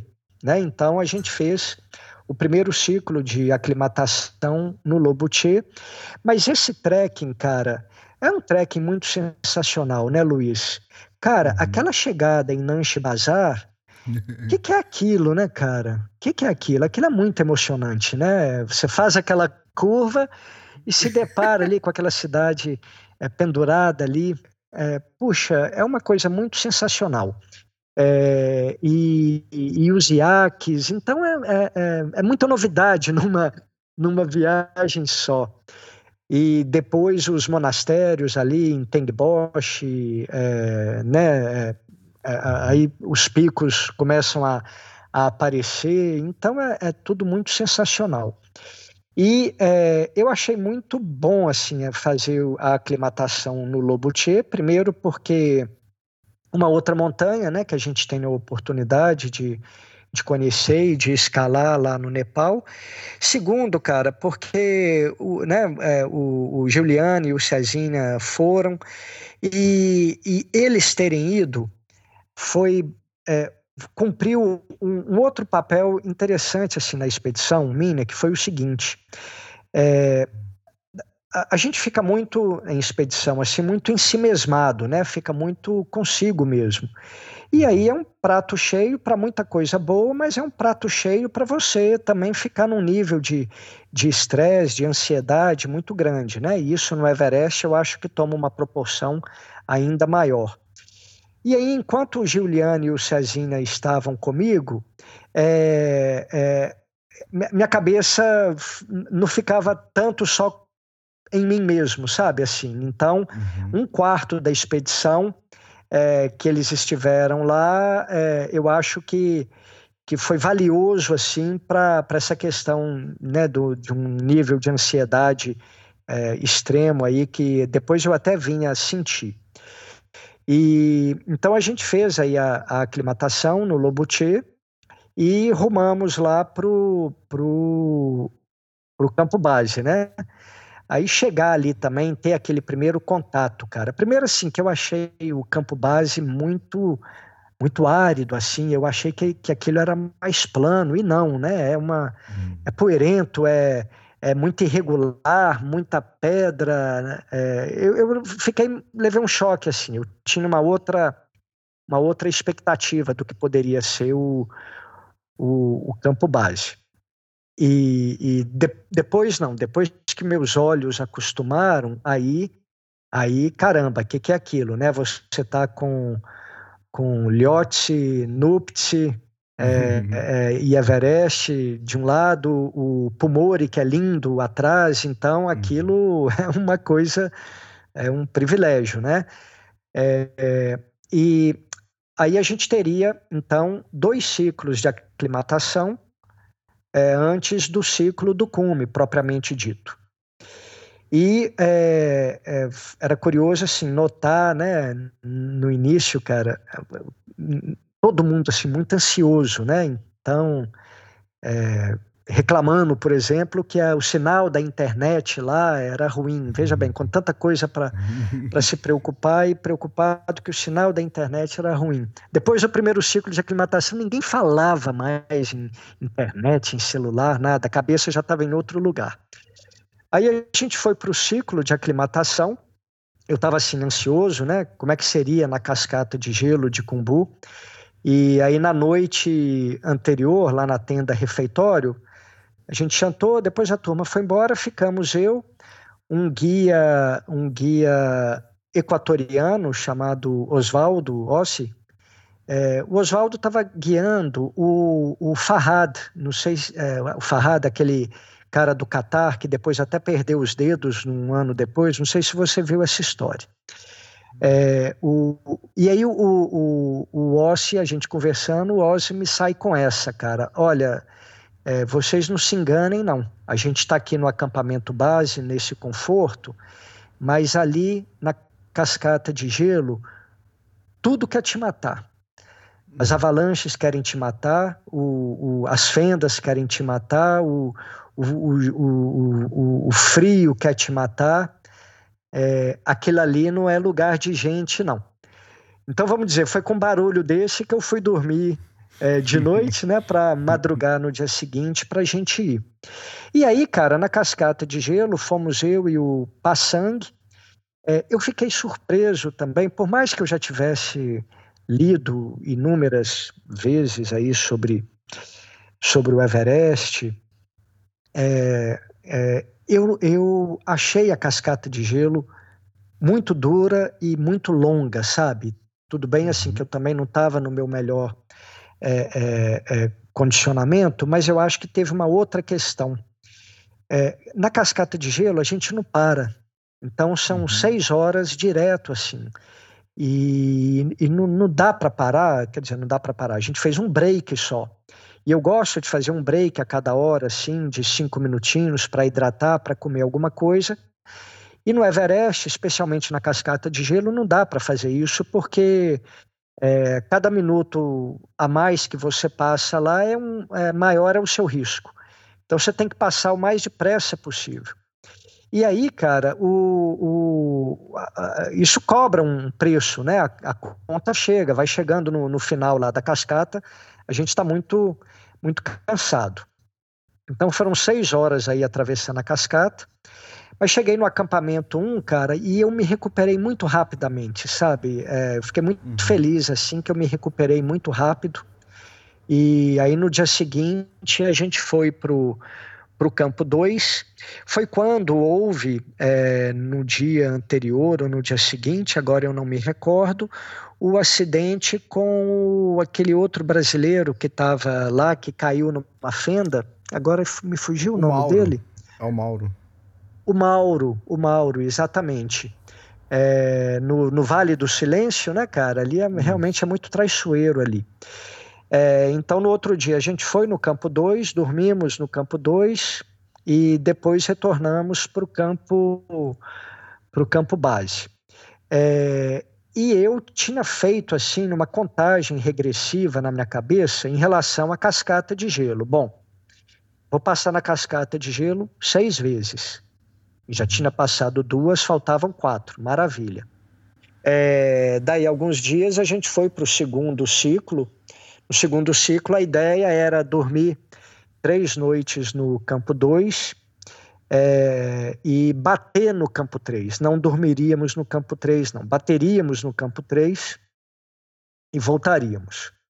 É, e aí, cara, mesma coisa, né? Cascata de gelo, recuperei bem. Chegamos no, no campo 2, a primeira noite, a segunda noite.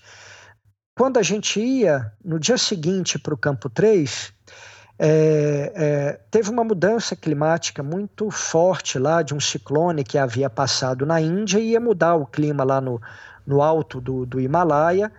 E o Mike, por segurança, então, falou para a turma toda descer. E aquilo, cara, deu um nó na minha cabeça, porque a gente ia descer e ia ter que refazer esse ciclo. Então eu falei, como assim, né? O, a minha contagem regressiva agora uhum. é, foi por água abaixo, né? Porque eu teria passado quatro vezes e teria que passar mais quatro, né, para refazer o, o, segundo ciclo e depois para o cume. E isso, cara, eu acho que inconscientemente, assim, é, me deu um. É, afetou, assim, por isso que eu te falei que eu não. Acho que emocionalmente eu não estava tão forte como eu imaginava, porque isso, de alguma maneira, me afetou, cara. É, quando a gente estava saindo para refazer esse ciclo, eu, né, tomamos café da manhã, três horas da manhã, saindo, ainda ali no altar, a gente dá uma volta no altar, faz uma prece. É, eu, logo depois, não, não, havia chegado ainda na parte de gelo, não havia calçado o crampon ainda. Aquele cascalho congelado, né, pela hora do dia, eu escorreguei, é, caí senti a lombar travar, cara, e hum. virei pro pro Passang e falei, Passang, a gente pode voltar. Hoje eu não consigo prosseguir. E entrei para dentro da barraca, cara, e não conseguia me mexer, não tinha posição. É, uma dor terrível na, na lombar. É, e, e não conseguia nem usar o pivotal, cara, não conseguia fazer nada ali. De tarde, o, a turma, para você ter uma ideia, me colocou numa, numa maca, me levaram lá, tem o, o, o, o posto né, da Himalayan Rescue Association, me levaram lá para a médica dar uma olhada. E aí que a gente vê, cara, por que, que resgate na alta montanha é tão complexo, Luiz. Cara, a gente estava no campo base, não é, não estava para cima, aquele terreno né, do campo base, que é, uhum. que é morrado, mas dá para andar ali, dá para caminhar na boa. Cara, oito pessoas para me carregar. Um trecho de, sei lá, 150 metros ou nem isso. É, então, o corpo humano é um trambolho né, na altitude, por isso que é difícil o resgate mesmo em alta montanha. Mas aí, cara, a médica falou: olha, é, é muscular, é, tanto melhor, né, que seja. Mas eu falei, cara, quando eu sinto isso no Brasil, eu já conheço minha lombar, eu somatizo estresse, ansiedade muito na lombar. É, eu falei, cara, no Brasil isso leva uma semana, dez dias. Eu não vou ter esse tempo aqui, né, no, no, no Everest. E, e aí minha ficha caiu, né, do tipo, puxa, minha minha expedição vai vai acabar, né? E, e eu não uhum. queria, cara, que acabasse daquele jeito, é, do tipo assim, o, o cume, ok, eu, eu, eu não, não, sou obcecado pelo cume, eu quero fazer o cume, mas eu quero estar na expedição, eu quero estar até o final, eu quero tentar, eu queria era ter o, o ciclo do cume, né? Eu queria ir para o ciclo do cume. É, e aí fiquei naquele, naquele naquela angústia, é, troquei mensagem com Juliana, Juliana é, Juliana, ela estuda uma técnica japonesa de cura chamada Jinshinjitsu, então ela me passou uns exercícios. Troquei mensagem também com o Alan Arnet. O Alan, eu entrevistei ele para minha tese, estabeleci uma relação com ele e tal, e, e ele me dava umas dicas, me ajudou um bocado. E aí ele falou: Ô oh, Gustavo, eu sinto muito, cara, é, do que aconteceu com você. Se você se machucou, você pode pegar sua bolsa e ir embora para casa. Agora, se você está se machucando, você precisa entender o que aconteceu e virar essa chave. E eu te confesso, cara, que minha primeira reação, eu fiquei muito puto com ele, eu nem respondi, eu falei, porra, o que, que o Alan tá querendo dizer? Uhum. Será que ele tá achando que eu tô fazendo corpo mole, que eu tô fingindo aqui, né, cara? Mas não era nada disso, né? Era do tipo assim, olha, se tem algum componente aí emocional de autossabotagem, cara, você precisa entender e uhum. virar essa chave, né? Então, esse toque do, do Alan, assim, eu acho que ele realmente me ajudou a virar essa chave. Fato é que dois dias depois, cara, eu estava de pé. Hum. E, e, ainda inseguro, né? Claro, mas eu estava de pé. E aí eu tinha um outro desafio que era o quê? Era o, o convencer o Mike de que eventualmente a ele e, e, eu, e a mim, né, de que eu, eu eventualmente teria condição de permanecer na expedição. E aí, cara, o Mike e o Passang, eles foram, eu acho assim, que de uma sensibilidade, de uma sabedoria muito grande. É, e que a gente vê, né, como que eles tratavam cada um no seu cada um, né, assim, é, ele, o Mike virou para mim e falou, Gustavo, a gente vai fazer o seguinte, quatro dias, porque nesse meio tempo a areia da ampulheta estava correndo, né, cara? A janela estava ali na frente. Quatro dias, quatro atividades em nível crescente de dificuldade. Se você cumprir bem na do primeiro dia, você vai para o segundo. Senão, você vai embora para casa. E assim sucessivamente. Então virou um mata-mata, né? A minha, uhum. a minha expedição a partir daquele momento. Só, cara, que ao invés disso me deixar assim é, nervoso, preocupado, cara, eu fiquei foi numa alegria enorme, porque dois dias atrás eu estava caído e naquele momento eu estava de pé e, e, tinha um plano e tinha uma esperança, né? Então eu me agarrei, Luiz, naquilo, cara. Cada dia eu eu respirava é, fundo assim de uma forma, sabe? Puxa, deixa eu aproveitar isso daqui, porque vai que, vai que é meu último dia, né? Então deixa eu uhum. aproveitar isso aqui o máximo, cara. E por fim, é, é, a gente conseguiu cumprir, eu consegui cumprir uh, as atividades e me habilitei, vamos dizer assim, para o ciclo do cume, né? E veio a, a janela, foi aquele ano complicado, né? Uma janela muito curta, e aquela fila imensa lá na lá no entre o campo 4 e, e o cume, né? O Nimes daí até uhum. tirou aquela foto e ela viralizou aí. E era na, naquele dia lá que eu estava lá em cima da montanha. Uhum. É, eu tenho essa foto aqui, na, publiquei na cobertura do Everest naquela época. E aquela foto rodou o mundo também, né? É. E, e, e ali, cara, é, é, eu dei uma sorte. Deus, Deus, vamos, vamos dizer, viu? Deus me ajudou de uma forma ali que foi o seguinte, cara. É, eu, eu, devido a todo esse tempo e essas intempéries, eu estava é, a cada dia, normalmente a cada dia na montanha a gente está melhorando, né?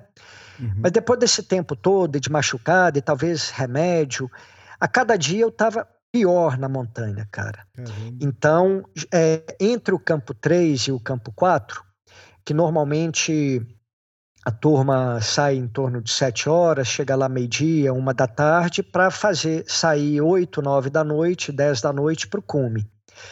É, eu cheguei um pouquinho mais tarde, eu cheguei duas da tarde no campo 4 e eu cheguei, é, Elias, num nível de cansaço, cara, mas tão grande que eu nem negociei comigo. Eu falei, cara, eu não tenho a menor condição de ir para o cume hoje. Só que eu estava, de certa forma, assim, com um contentamento, porque eu falei, puxa, eu queria estar é, tá no, no ciclo do cume, eu estou aqui no campo 4, é, é, eu não vou fazer nenhuma, nenhuma loucura, eu não tenho condição de ir para o cume hoje. Eu vou ficar aqui descansando, quando der a hora, eu vejo se eu saio, vou um pouquinho, de repente vai que eu consigo ir até o balcone e volto. É, ou, ou, então eu até fico aqui na barraca, que é o mais provável que aconteça. Cara, não deu 20 minutos, um guia, até o, esse Ossi mesmo, Oswaldo, o equatoriano, bota o carão lá dentro da minha barraca, tava eu, Passangue e, e um, outro, um outro colega. Falou: olha, o Mike passou um rádio para a gente agora e essa noite vai ter muito vento lá na, na, no alto da montanha. A gente tem oxigênio aqui, então a gente só vai amanhã. Hum. Luiz, cara, sei lá, tinha 55 dias, ou 54, ou 56 que eu estava na montanha. Cara, aquele momento Aquele momento foi o único momento que eu soube que eu faria o cume do Everest. Ali naquele uhum. momento eu falei, eu vou fazer o cume do Everest. É, então, assim, foi um super presente, porque se fosse na programação normal, eu não teria tido condição física, sabe, de, de ir para o cume.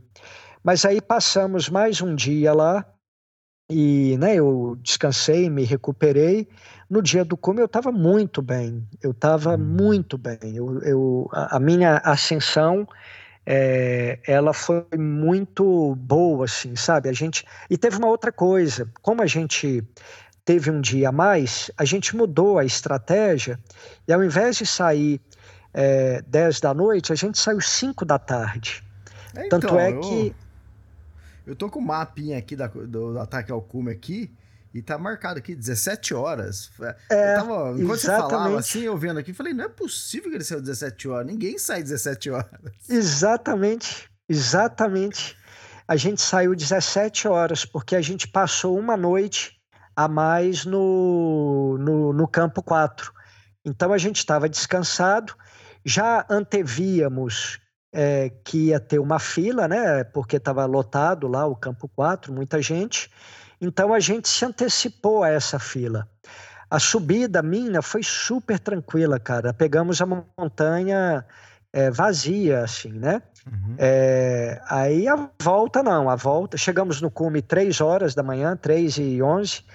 É, e na volta não, na volta a fila que a gente não pegou na ida, pegamos ali na, na volta, na, no Hillary Step, na, na corniça, né? Pegamos. E é, cara, ali, é, Elias, eu, eu, eu, vamos lá, cara. É, daquela forma, eu acho que é, a chance de, de dar muito ruim é grande, cara, porque é uma corda, né, para quem está subindo, a mesma corda para quem está para quem está descendo, do mesmo espaço, disputando ali o espaço dos pés na, na corniça, que é um trecho muito exposto. Se uma pessoa cai ali, é, cara, estoura aquelas ancoragens, sabe? Porque hum. vai cair um, vai cair um segundo, vai cair um terceiro, aquela ancoragem não, não, não vai suportar, sabe? Então, assim, é, eu acho que realmente é, é, crítico, é um nível de, de, de, de risco que talvez hoje eu me perguntasse assim, se eu estaria disposto a, a correr, sabe? É, a montanha uhum. cheia daquela. Sempre teve fila, tá, cara? É, esse Sim. ano foi um ano atípico, uma fila maior e uma foto muito emblemática.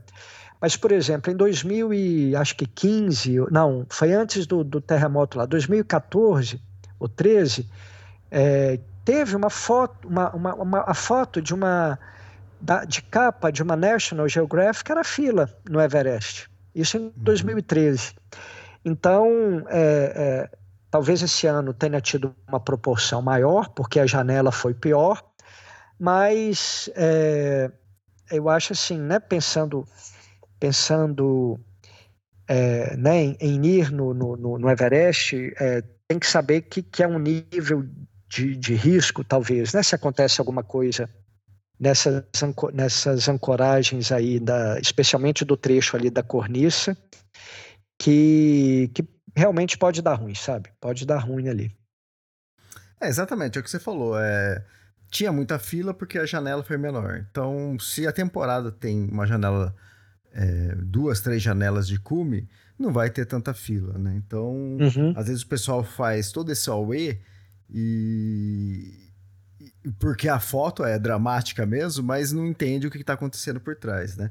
Nesse ano Sim. aí que você chegou no cume, teve nove dias de cume, né? Não que também a janela fosse tão longa assim, né? Porque teve vários dias em sequência e depois teve alguns dias que era poucas pessoas que chegaram no cume. Então teve os dias de pico. E todo ano acontece isso, né? Sim. Como tá chegando em torno de 600, 650 pessoas por ano é, no cume, tem os, aqueles melhores dias que sempre vai 100, 150 pessoas o ataque ao cume. É, então, não é. tem como não formar fila, né? Exatamente. E, e cara, é, tem umas coisas, né? Eu cometi um vacilo muito, muito grande no dia do hum. cume, cara. Mas, assim, um, um vacilo é, é, tão elementar e, e primário que é quase que de dar vergonha. Mas é o seguinte, a gente saiu 5 da tarde, estava um, um, um, frio danado, claro, mas estava sem vento. É, aquela tarde linda e a gente começando a escalar de dia. é, é, eu, eu falei, ah, vou, vou começar aqui sem, sem óculos, sabe? É, o óculos estava hum. em cima. Hum. É, e, e, eu esqueci, Luiz, de botar o óculos. Eu só fui lembrar do óculos, cara, no Cume Sul, porque começou a ventar demais, começou a jogar neve nos meus olhos, que eu falei, caramba, é, eu tô sem óculos. E aí eu fui colocar o óculos, mas ali naquele é, já, né, aquela, é, o óculos já meio congelado por cima, aquela diferença de temperatura, em meio segundo o óculos estava completamente congelado, não dava para ver, não dava para ver nada. De maneira que eu cheguei no cume do Everest é, é, é sem óculos. Aí, é, na volta, e isso assim, meio que congelou as minhas pálpebras. Quando eu comecei a descer, eu vi que eu não estava enxergando direito, eu estava enxergando tudo, só vulto assim. Então eu perdi aquela noção de, de distância, de profundidade, sabe? É, de maneira que cada passo, sabe? Quando cada passo você tem que parar, pensar, medir, calcular, testar, e isso cansa, né? É, uhum. então a minha descida ela foi muito lenta. É, só que eu estava eu tava bem, estava é, é, tranquilo, o dia estava um dia é, bom também, a gente não estava ameaçado por, por, por mudança climática. E como a gente saiu 5 da tarde, é, a gente tinha o dia todo né, para descer. Você tinha tempo. É, então eu desci devagar, para você ter ideia, eu levei 10 horas para subir. É, normalmente levaria-se, sei lá, 5, 6 horas para descer, eu levei 8. É, e, e, cheguei assim muito muito exausto no campo no campo 4 é, no dia seguinte né? Falei vamos ver como é que vai estar tá. mas também eu, eu não estava não tava enxergando. É, também foi um dia então cansativo né? Descendo ali a, a, a o Lhotse Face a face do, do Lhotse. Muito cansativo. E aí, quando estava chegando no campo 2, é, eu, eu comecei a pensar: caramba, como é que vai ser amanhã no, na cascata de gelo, né? Como é que eu vou descer a cascata de gelo se meu olho não, não melhorar? Aí vai, vai ser realmente tenso o negócio. E parece, cara, que o Passang estava lendo meus pensamentos, porque ele falou: Gustavo, eu estou preocupado com seus olhos amanhã na cascata de gelo. É, chegando ali no campo 2, eu vou passar um rádio para o Mike. E aí, chegando lá, ele passou o rádio para o Mike. O Mike falou: tinha um guia da, da, da empresa muito experiente e, e, muito da confiança assim, do Mike que estava no campo 2. Aí o Mike falou: pede o. esqueci o nome dele agora, para dar uma para dar uma olhada no, no, no, olho. E aí ele olhou meu, meus olhos e falou: Olha, é, vai melhorar, mas antes de melhorar, ainda vai piorar. E aí o Mike, então, achou prudente chamar o helicóptero, sabe? Uhum, então, sim. eu saí do, do, do campo 2 de, de helicóptero e achei que o helicóptero ia me deixar no campo base e vida que segue, né? Uhum. Mas não, cara. É, quando você aciona o seguro, é, o seguro só te deixa dentro do, do hospital. Uhum, então o helicóptero parou no campo base só para a turma jogar meu duffel dentro do, do helicóptero e eu cheguei no hospital em Katmandu com a roupa do, do cume. Eu tava com o suíte lá do cume, com a bota é, suando igual não sei o que, né? é, por causa do calor lá em Katmandu, comparado com a, com a montanha. Mas então eu, eu, eu o, ele, o, o, se acionou, a, medida que aciona o seguro, ele só vai te deixar no, no, no, é, é, no hospital. E, e, aí, né, fui medicado, é, tudo mais. Descobri que eu estava com um princípio de congelamento nos pés também. Mas deu tudo, enfim, deu tudo deu tudo certo, né? É, fiquei de um dia para o outro lá no, no, no hospital. É, depois retornei para o Brasil, enfim, tudo terminou a expedição com todos os sustos aí, mas graças a Deus, cara, tudo, tudo ótimo, né? Uh, é, uma coisa que eu não abordei é. Você falou que chegou 3 e 11, né? Da madrugada. É, tava escuro, então. Como que é a sua foto? Tava escuro. Minha, minha foto de cume é escuro e é motivo de chacota aqui em casa, né? Meus filhos não perdoam, cara. Não perdoam. Eles falam, pai, essa foto aqui, você sabe que ela pode ter sido tirada no seu quarto com a luz apagada, né? Você sabe disso, né? Então, assim, os meninos não não perdoam, cara. É, mas então é, foi escuro. É, é, a, a, a, noite, na, não, não sei que fenômeno é esse, cara. A gente tem tipo um. Tinha tipo um, uns raios assim. É, o tempo estava aberto mas tinha alguma algum fenômeno elétrico assim no céu, então dava tipo uns raios assim, uma coisa muito maluca. E, e como a gente, os olhos acostumam, né, com a, a escuridão, então eu enxergava a silhueta das montanhas, enxergava toda a paisagem na, naquele, naquele olho de noite, né? Que uhum. quando o olho acostuma assim com a noite, mas é, o, o, o, a noite, o dia, né, vamos dizer assim, de cume que o Everest reservou para mim, na verdade, foi uma, foi uma madrugada, foi uma noite, Elias. Eu, de fato, não não tive aquela visão, né, aquela, aquelas fotos tradicionais do cume. É, quem chegou assim de noite também foi o Joel Krieger, né? Que ele chegou de madrugada lá e foi também? também? O Joel? É, também. É, exatamente. Ele publicou a foto. Eu tenho a foto dele e é, tá no escuro, né? É que nem seu filho falou, pode ser em qualquer lugar. Você colocou aquela bandeira de oração ali, uma, uma, uma, imagem de neve no fundo, pode ser em qualquer lugar. Aham, aham, exato, é. exatamente. Eu sei que meus meninos aqui não me perdoaram, cara. Eles me sacanearam com essa foto. É, tá certo. Bom, depois disso, o próximo. Aí você tava no topo do, do Everest, que é na montanha mais alta da Ásia. E isso foi, deixa eu ver aqui que eu tenho anotado. Qual foi o dia? 22 de maio de 2019. essa você não esquece, né? Ah, essa eu não esqueço. Muito bom, é isso mesmo. E aí depois o próximo passo seria voltar pro Denali. Isso, cara. Aí, é, nesse meio tempo, né, a gente teve uma, uma loucura, né, cara? Que fica imaginando como é que a gente vai contar essa história aí para os nossos para os nossos filhos, para os nossos netos, que foi a, a, a, pandemia, né, cara? Dois anos aí de, de pandemia. Perdi meus pais, Luiz, na pandemia. Caramba. Perdi meu pai e minha mãe por Covid.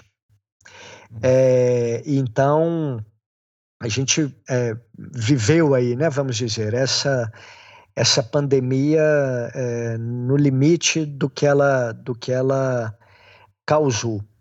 E, e aí, cara, chegou no, no final do, do ano passado, é, sabe, me deu assim um, aquele comichão, né? Me deu uma vontade assim de, de. Tinha estado na Bolívia nesse meio tempo de novo.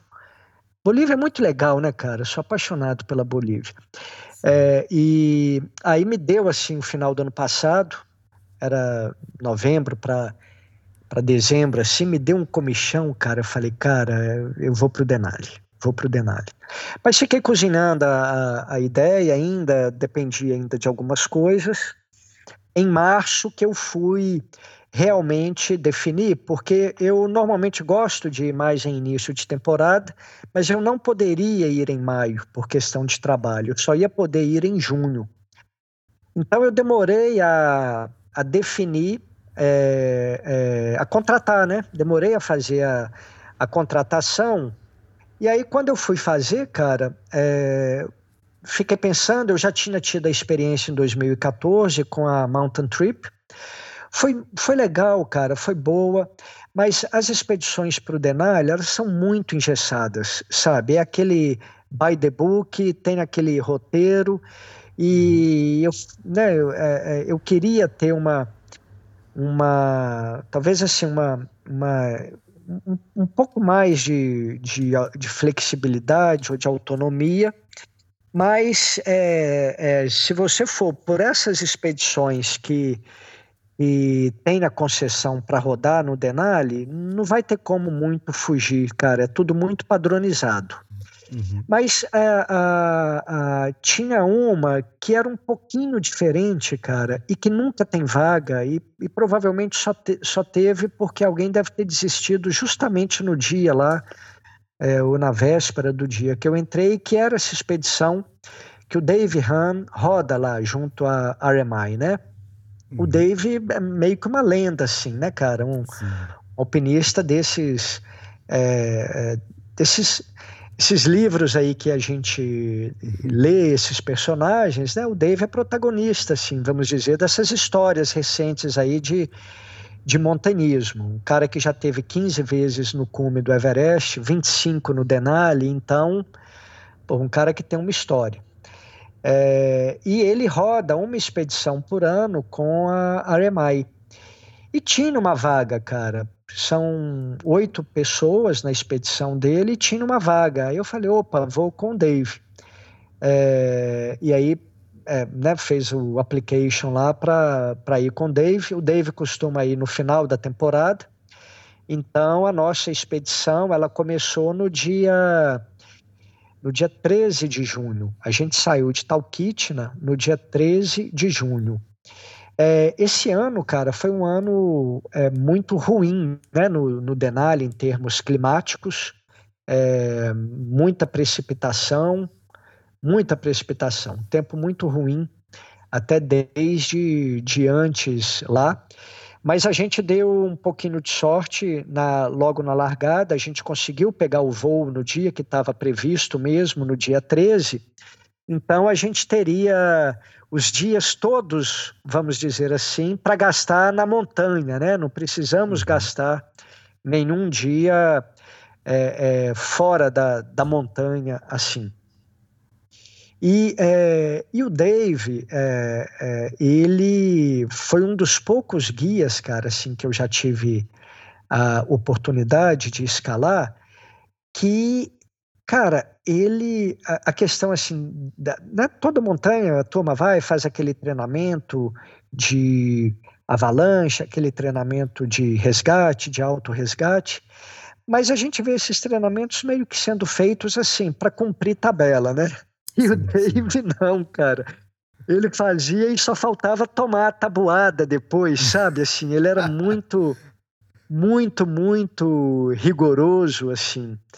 É, então a gente chegou no campo base, é, até já poderia ter ido direto para o campo 1, mas não, ele quis montar o acampamento no campo base. A gente passou a tarde lá, fazendo os treinamentos aí de técnica de resgate, o que eu acho achei ótimo, porque é né, uma chance de eu aprender realmente assim um pouco mais. É, e eu tava, cara, com um estado de espírito muito bom no Denali, sabe? É, o Denali eu tava, é, sabe, eu fui é, sem cobrança, tava leve, tava feliz, é, tava ali só igual o menino que vai jogar futebol, cara. Eu tava ali para uhum. brincar no Denali, sabe? É, eu, eu gosto, claro, né? Tem o projeto Sete Cumes, claro que eu queria fazer, que eu queria completar, mas eu, de fato, assim, nunca, nunca fui muito é, é, escravo, sabe? Do, né? Então eu tava é, como não tem no patrocínio nada, se desse bem, se não desse, estava bom também, né? Volto a uhum. dizer, claro que eu queria fazer, não estou sendo hipócrita em dizer que não estava lá para fazer o cume, não. Mas não eu, não, eu não estava, eu, eu não coloquei um peso em cima de mim, sabe? Mas é, é, você estava mais leve porque era o momento ou porque você tinha já tirado o peso do Everest das costas?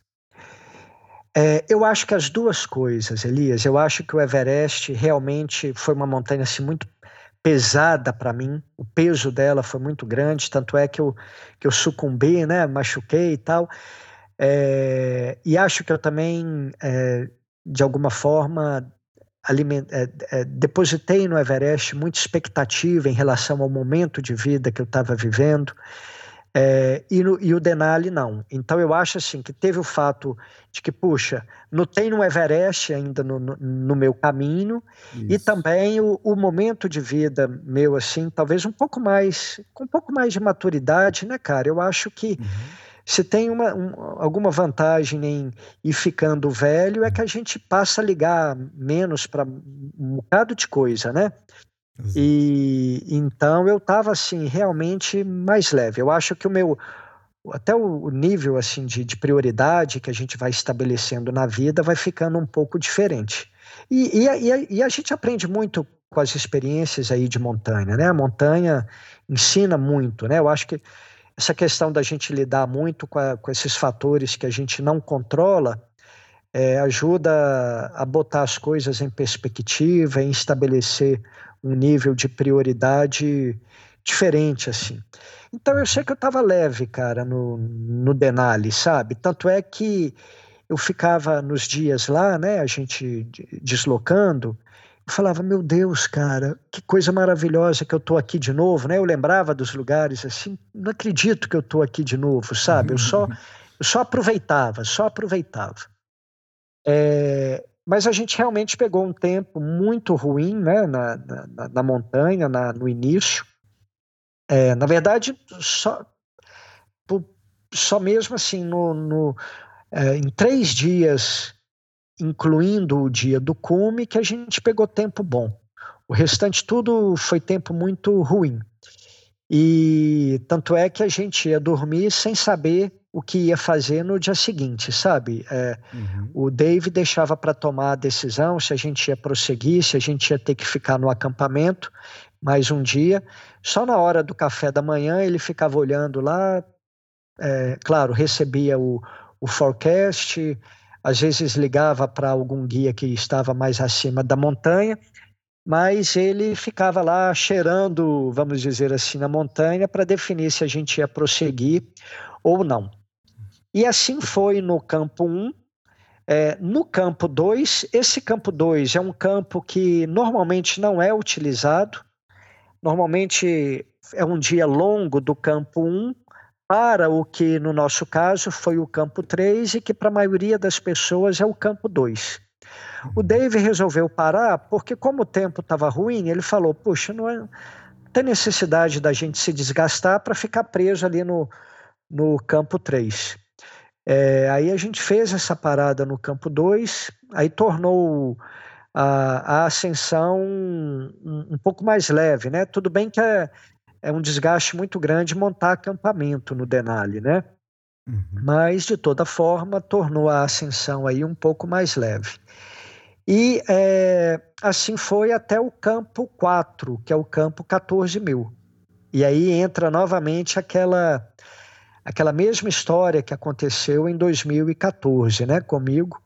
É, vamos ter ou não vamos ter a janela, porque o tempo continuava muito ruim. Passou um dia, passou dois, até que no terceiro dia o Dave chega e fala: Olha, é, isso era uma quarta-feira. Ele chega e fala: Olha, a gente já tinha tentado, para você ter ideia, fazer o caixa até próximo ao campo 5, tivemos que voltar por causa do, do, do tempo.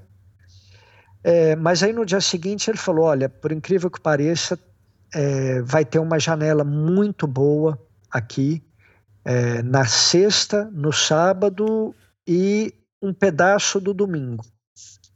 Então, e, e foi a primeira vez que ele falou: a gente vai, acho que a gente tem que é, é, é, é take advantage, né, que ele falou que é aproveitar, né, aproveitar do, do, do momento.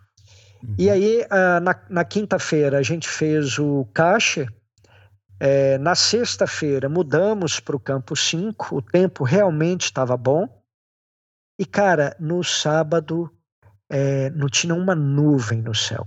Tava um dia, o nosso dia de cume foi um dia maravilhoso, Luiz, maravilhoso. É, a, a, o, o senão que teve, cara, foi que eu fui.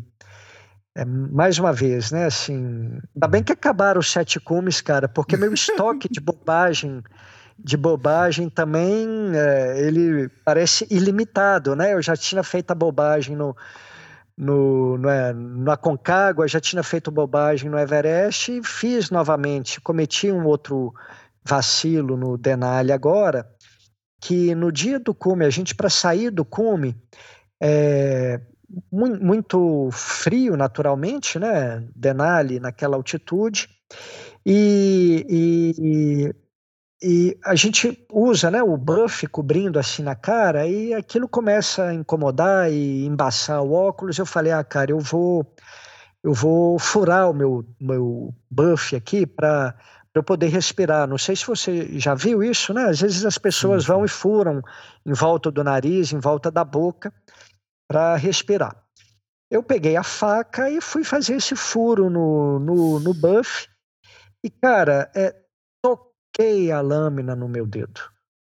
O, o dedo médio da mão esquerda. Toquei. Algo que se é aqui é, é, é, a gente pega, sabe, um papel higiênico e fica 30 segundos, ou então bota na Isso. boca assim, dá aquela chupada. É, nada. Aqui, aquilo seria nada. É, só que um feri qualquer ferimento, é, qualquer lesão em naquele frio e na altitude toma uma outra proporção, né? Então, quando aconteceu, eu já fiquei preocupado é, foi um dia longo, foi um, foram um, foi um dia de 15 horas. É, foi tudo bem, o dia muito bonito. Na parte final a gente pegou muito vento. Saímos 11 da manhã. É, no Denali a gente tem luz 24 horas né, do dia, assim como na, na Antártica. Então nem lanterna não precisa. A gente saiu 11 da, da manhã, é, chegamos no cume 8 e meia da noite. E é, chegamos de volta no campo no campo 5 às duas e meia da manhã. E aí eu cheguei, tirei a luva, já vi que o dedo estava formando a bolha. E aí eu falei, puxa, isso vai isso vai dar ruim. É, ali, aí a partir daí a minha, a, a minha tentativa seria no sentido de tentar manter essa bolha intacta porque a bolha intacta ela protege né, o, o tecido uhum. que está ali dentro, inclusive de infecção. Então a chance de, de recuperação é maior. Só que como é que você mantém uma, uma bolha intacta no, no campo 5 do Denali, com uma montanha toda para descer, onde a gente usa muito as mãos? Então, uhum. no primeiro dia, essa bolha rompeu. E ah, tá eu naturalmente cuidava, fazia curativo, é, fiquei usando a partir desse momento só aquela luva, aqueles mittens, né, que é aquela luva de, de pluma, que ela é mais quente e ela aperta menos o dedo. Então eu cuidei. Mas é, eu já sabia ali, cara, que a chance de, de ter algum problema seria muito grande. Uhum. É, né, é, é, é descemos, ainda tive, pegamos um tempo muito ruim na volta, é, tivemos que passar uma noite a mais no campo 3 por causa de tempestade. Chegamos no campo base, não tinha teto para o avião vir nos buscar. Enfim, é, quando quando né, a gente é, desceu e que eu retornei para o Brasil é, que eu tirei, que aí sim eu fui fazer, né, tirar a bolha e fui no médico, já estava já estava é, é, necrosado, né? Então o uhum. médico olhou e falou, olha, não tem mais jeito. É, então ia ter que fazer o procedimento cirúrgico para tirar um pedaço do dedo. Mas olha que loucura, cara! A queimadura por, por gelo ela é tão agressiva no organismo que ela, ela, ela continua. Então, eu tive que esperar ainda algumas semanas para ver até onde ela ia, qual seria a extensão da lesão, para daí fazer a, a cirurgia, sabe? É, uhum. então eu fiz a cirurgia para tirar o, né, para fazer a incisão agora no dia 1 de agosto.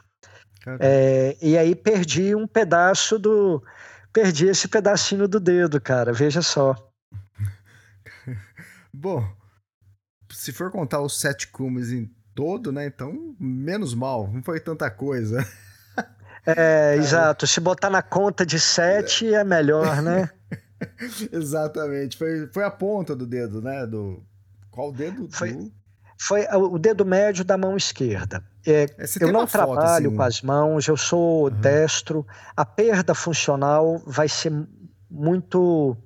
É, é, é, né, não, não vai ser grande assim, uhum. mas é muito esquisito, sabe? É uma sensação muito estranha assim, você perder um pedaço é, né, do, do, do, dedo, além de ser a, o procedimento e o pós-cirúrgico, fica muito sensível, é muito doloroso assim depois, sabe? Fica muito sensível. Você tem que fazer um, ainda estou fazendo um trabalho de, de sensibilização. É, e, e olha que curioso, Luiz. É, eu sempre leio, né, simultâneo, a gente leva coisa para ler. Eu li um livro, eu estava lendo um livro chamado é, é, é, Escute as Feras. É um livro de uma antropóloga francesa que estuda, vinha estudando tribos isoladas da Sibéria uma história real. E ela, é, é, lá então na Sibéria, numa montanha, ela foi atacada por um urso. E, e na, na, luta dela com o urso, ela estava com uma piqueta, ela saiu distribuindo é, golpe, e o urso foi e, e, e dilacerou um pedaço do, do rosto dela. E, e na cultura da, da, da, da, do, do, povo, né, do, que ela estava ela estava estudando e vivendo com eles, na verdade, é, o evento onde um urso ataca uma pessoa não é chamado de um ataque, é chamado de um encontro. E desse encontro, é, cada um sai com um pedaço do outro, sabe? Então, é, o urso saiu com um pedaço dela e ela supostamente saiu com um pedaço do urso, vamos dizer assim. E aí eu fiquei pensando depois, né? Puxa vida, é, o Denali saiu com, com, um pedaço meu, e claro, eu saí com um pedaço muito maravilhoso do Denali, né? Que é a experiência, a memória, a recordação, mas eu achei uma, uma analogia é, é, curiosa, sabe, do livro para a experiência que, que eu acabei vivendo lá. Caramba. É, isso aí é, se deu, né? Essa história se deu na Rússia, né? E ela estava em, em, busca das famílias do povo Even, né? Eu tô vendo aqui na internet, não que eu tenha lido o livro, tá? Uhum. Mas já ficou como uma indicação de, de livro para ler. Sim, é um livro bonito. Tá. E, bom, então, quer ver, no dia 1 de julho, né?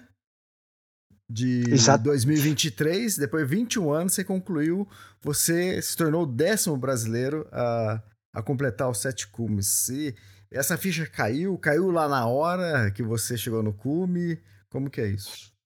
Cara, quando eu estava no campo 4, é, muito bem ainda, muito feliz com, com tudo, como eu fiquei em toda a expedição lá, um, uma noite lá, eu deitado na barraca, cara, no meu saco de dormir, eu pensei, olha, é, eu, o, eu vou encerrar o projeto nessa expedição.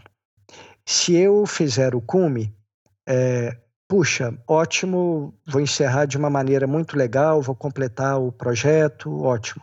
Se eu não fizer o cume, cara, vai ser a minha história, tanto com o Denali como com o sete cume, sabe? Vai ter, eu terei ido na sete, terá faltado o cume, vai ser a minha história com, com os sete cumes, vai ser a minha história com o Denali e é essa história né, que, que, que, terá sido guardada para mim. Então, assim, na, naquele momento eu já tinha definido que eu encerraria o, o projeto. E graças a Deus encerrei, né, é, tendo tido a chance de, de chegar no cume e cumprir, então, na integralidade o projeto. E depois, cara, de fato, assim, bate um, um, um certo vazio, porque é, né, toda montanha que eu descia, eu já descia pensando naquela próxima, né? É claro que tem um tanto de montanha aí que eu tenho vontade de, é, de fazer, mas antes era uma coisa mais, mais bem definida, né? Olha, tem uma próxima aí, né? Isso. Então, deu assim uma certa, uma certa sensação de, de vazio, sabe, é, Elias? Foi curioso, foi curioso isso mesmo. Caramba, eu imagino isso. Eu, eu acabei de voltar de uma trilha da Suíça que eu tive que interromper, né? E aquilo que você falou, né? Com os anos, com a, com a experiência, a gente interrompe leve, né? E volta, ano que vem eu volto lá. Mas quando eu tava voltando, tava dentro de um trem lá na Suíça e voltando que eu tinha que ir pro aeroporto, dentro do trem já tava planejando já a volta, já. É isso que, você tá falando, né? Exatamente. Né? O normal, a gente já é programando a próxima, pensando na próxima, né? Imagina assim, se, se eu não tiver mais trilha para fazer, eu vou falar, pô, o que que é agora? É, o jeito é começar tudo de novo, né? Eu lembro, cara, uma época é, eu fazia terapia e eu acho que sempre foi assim, muito certinho para as coisas, querendo fazer as coisas muito certinhos. Aí eu conversando com o um psicólogo, né, falei, ah, porque eu tenho, né, preocupação se eu estou subindo essas montanhas pelos motivos certos. Hum. Aí ele me olhou com aquela falta de paciência e falou: Ô Juarez, faz o seguinte: depois que você subir essas montanhas todas pelos motivos certos, você começa de novo e sobe elas todas pelos motivos errados. Essa foi boa, hein? Ah, eu achei engraçado, cara. Então, tá do tipo assim, acabou, vamos começar de novo, né? Exatamente. Bom, mas eu acho que agora a sua sensação é de férias, né? Você não tem mais nada para planejar, pelo menos de projeto Sim. grande, né? Então. Sim. É, tem assim, né, cara, um, algumas coisas que eu tenho vontade de fazer. É, tenho muita vontade de de é, fazer alguma alta montanha assim com meus filhos. A gente tem um projeto aqui é, é, de subir as 10 montanhas mais altas do Brasil. Ah, Já fizemos seis. É, mas também pelo, pelo ritmo vai levar aí os seus 20 anos, igual levou o, o, os sete cumes aí. É, então, assim, sempre fica, né, cara, alguma, alguma coisa passeando aí na, na cabeça. É, e agora eu tenho tido assim o que hoje meu coração assim tem batido um pouco mais, cara, é para fazer é, travessia ou hum. escalar hum. montanhas até 6 mil metros, sabe? E, assim, fazer algo mais, é, mais, mais leve, assim, pro, pro, pro organismo, sabe? É, uhum. Hoje é o, digamos, o que meio que está cozinhando na minha cabeça são coisas são coisas desse tipo. É, até de, de, um dia desse eu estava até é, vendo né aquela aquela a, aquela expedição que você fez no Ártico né aquela travessia. É, e, então assim hoje minha cabeça está um pouco mais assim, essa agora do Mont Blanc também. Então talvez está um pouco mais nesse sentido. E eu tinha, cara, uma, eu tenho muita vontade de voltar no campo base do Everest. É, tinha vontade de acompanhar uma expedição inteira lá do campo base também. Enfim, ah, tá. é, um, um, umas, uns sonhos aí meio sem propósito, meio malucos tal, mas é bom essas coisas ficarem cozinhando na, na cabeça. Uma hora vira um projeto, né? E aí Exatamente. a gente vai e faz alguma coisa. E não pensa em transformar toda essa história dos Sete Cumes em livro ou algo parecido? Eu, eu penso sim. Na verdade, eu tenho, eu, eu faço um diário de bordo. Eu, uh, esse diário de bordo, eu fiz ele, cara. Eu comecei no Kilimanjaro. E não sabia como é que eu vou fazer diário, como é que eu vou escrever um uhum. diário, é querido diário, né? Assim, então, eu, eu, eu comecei a escrever em formato de carta para os meus filhos. Ah, tá. então, na época da Vitina, dois anos, aí eu mesclava momentos deles com a expedição. Mas isso eu, é, eu acho que é uma coisa assim, muito pessoal, uma hora eu entrego é, isso aí para eles. É, o, eu, eu tenho, de toda forma, é, depois do Everest, assim, eu tenho, especialmente do ano passado para cá, eu tenho é, escrito assim bastante coisa, mas é, eu, eu dá umas travadas às vezes, sabe, Luiz? Talvez por muita informação, sem saber para que lado ir, que mensagem você quer passar. Isso. Então dá umas travadas aí. Eu tô levando isso meio que, que na boa.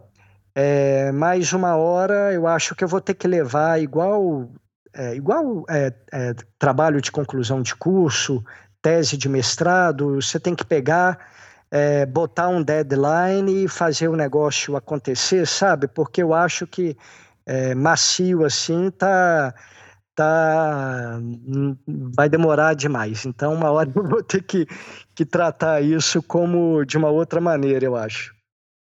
É, exatamente, você falou isso, eu lembrei de toda a minha história também, que quando eu viajei em 2004, né? Fiz viagem para Patagônia, eu falei, eu vou viajar quando voltar, lanço um livro, né?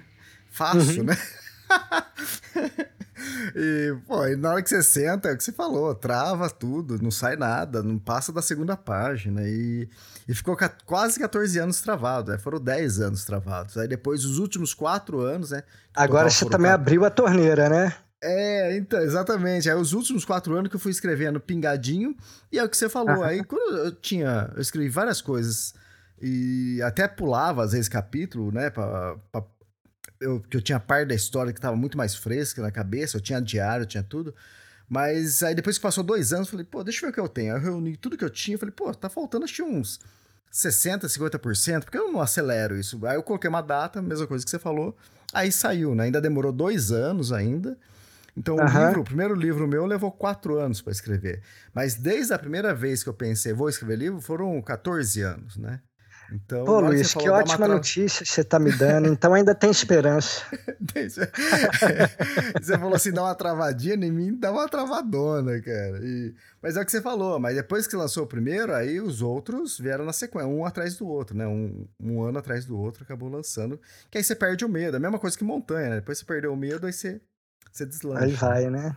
Sim, é, é verdade. É verdade. Tem, tem, que escrever sim, porque. E outra, tem que escrever de próprio punho, né? Você escrever. Porque. Exatamente. Por mais que seja difícil, né? Vai ser a sua história. É você que tá contando, não é alguém que tá contando por você.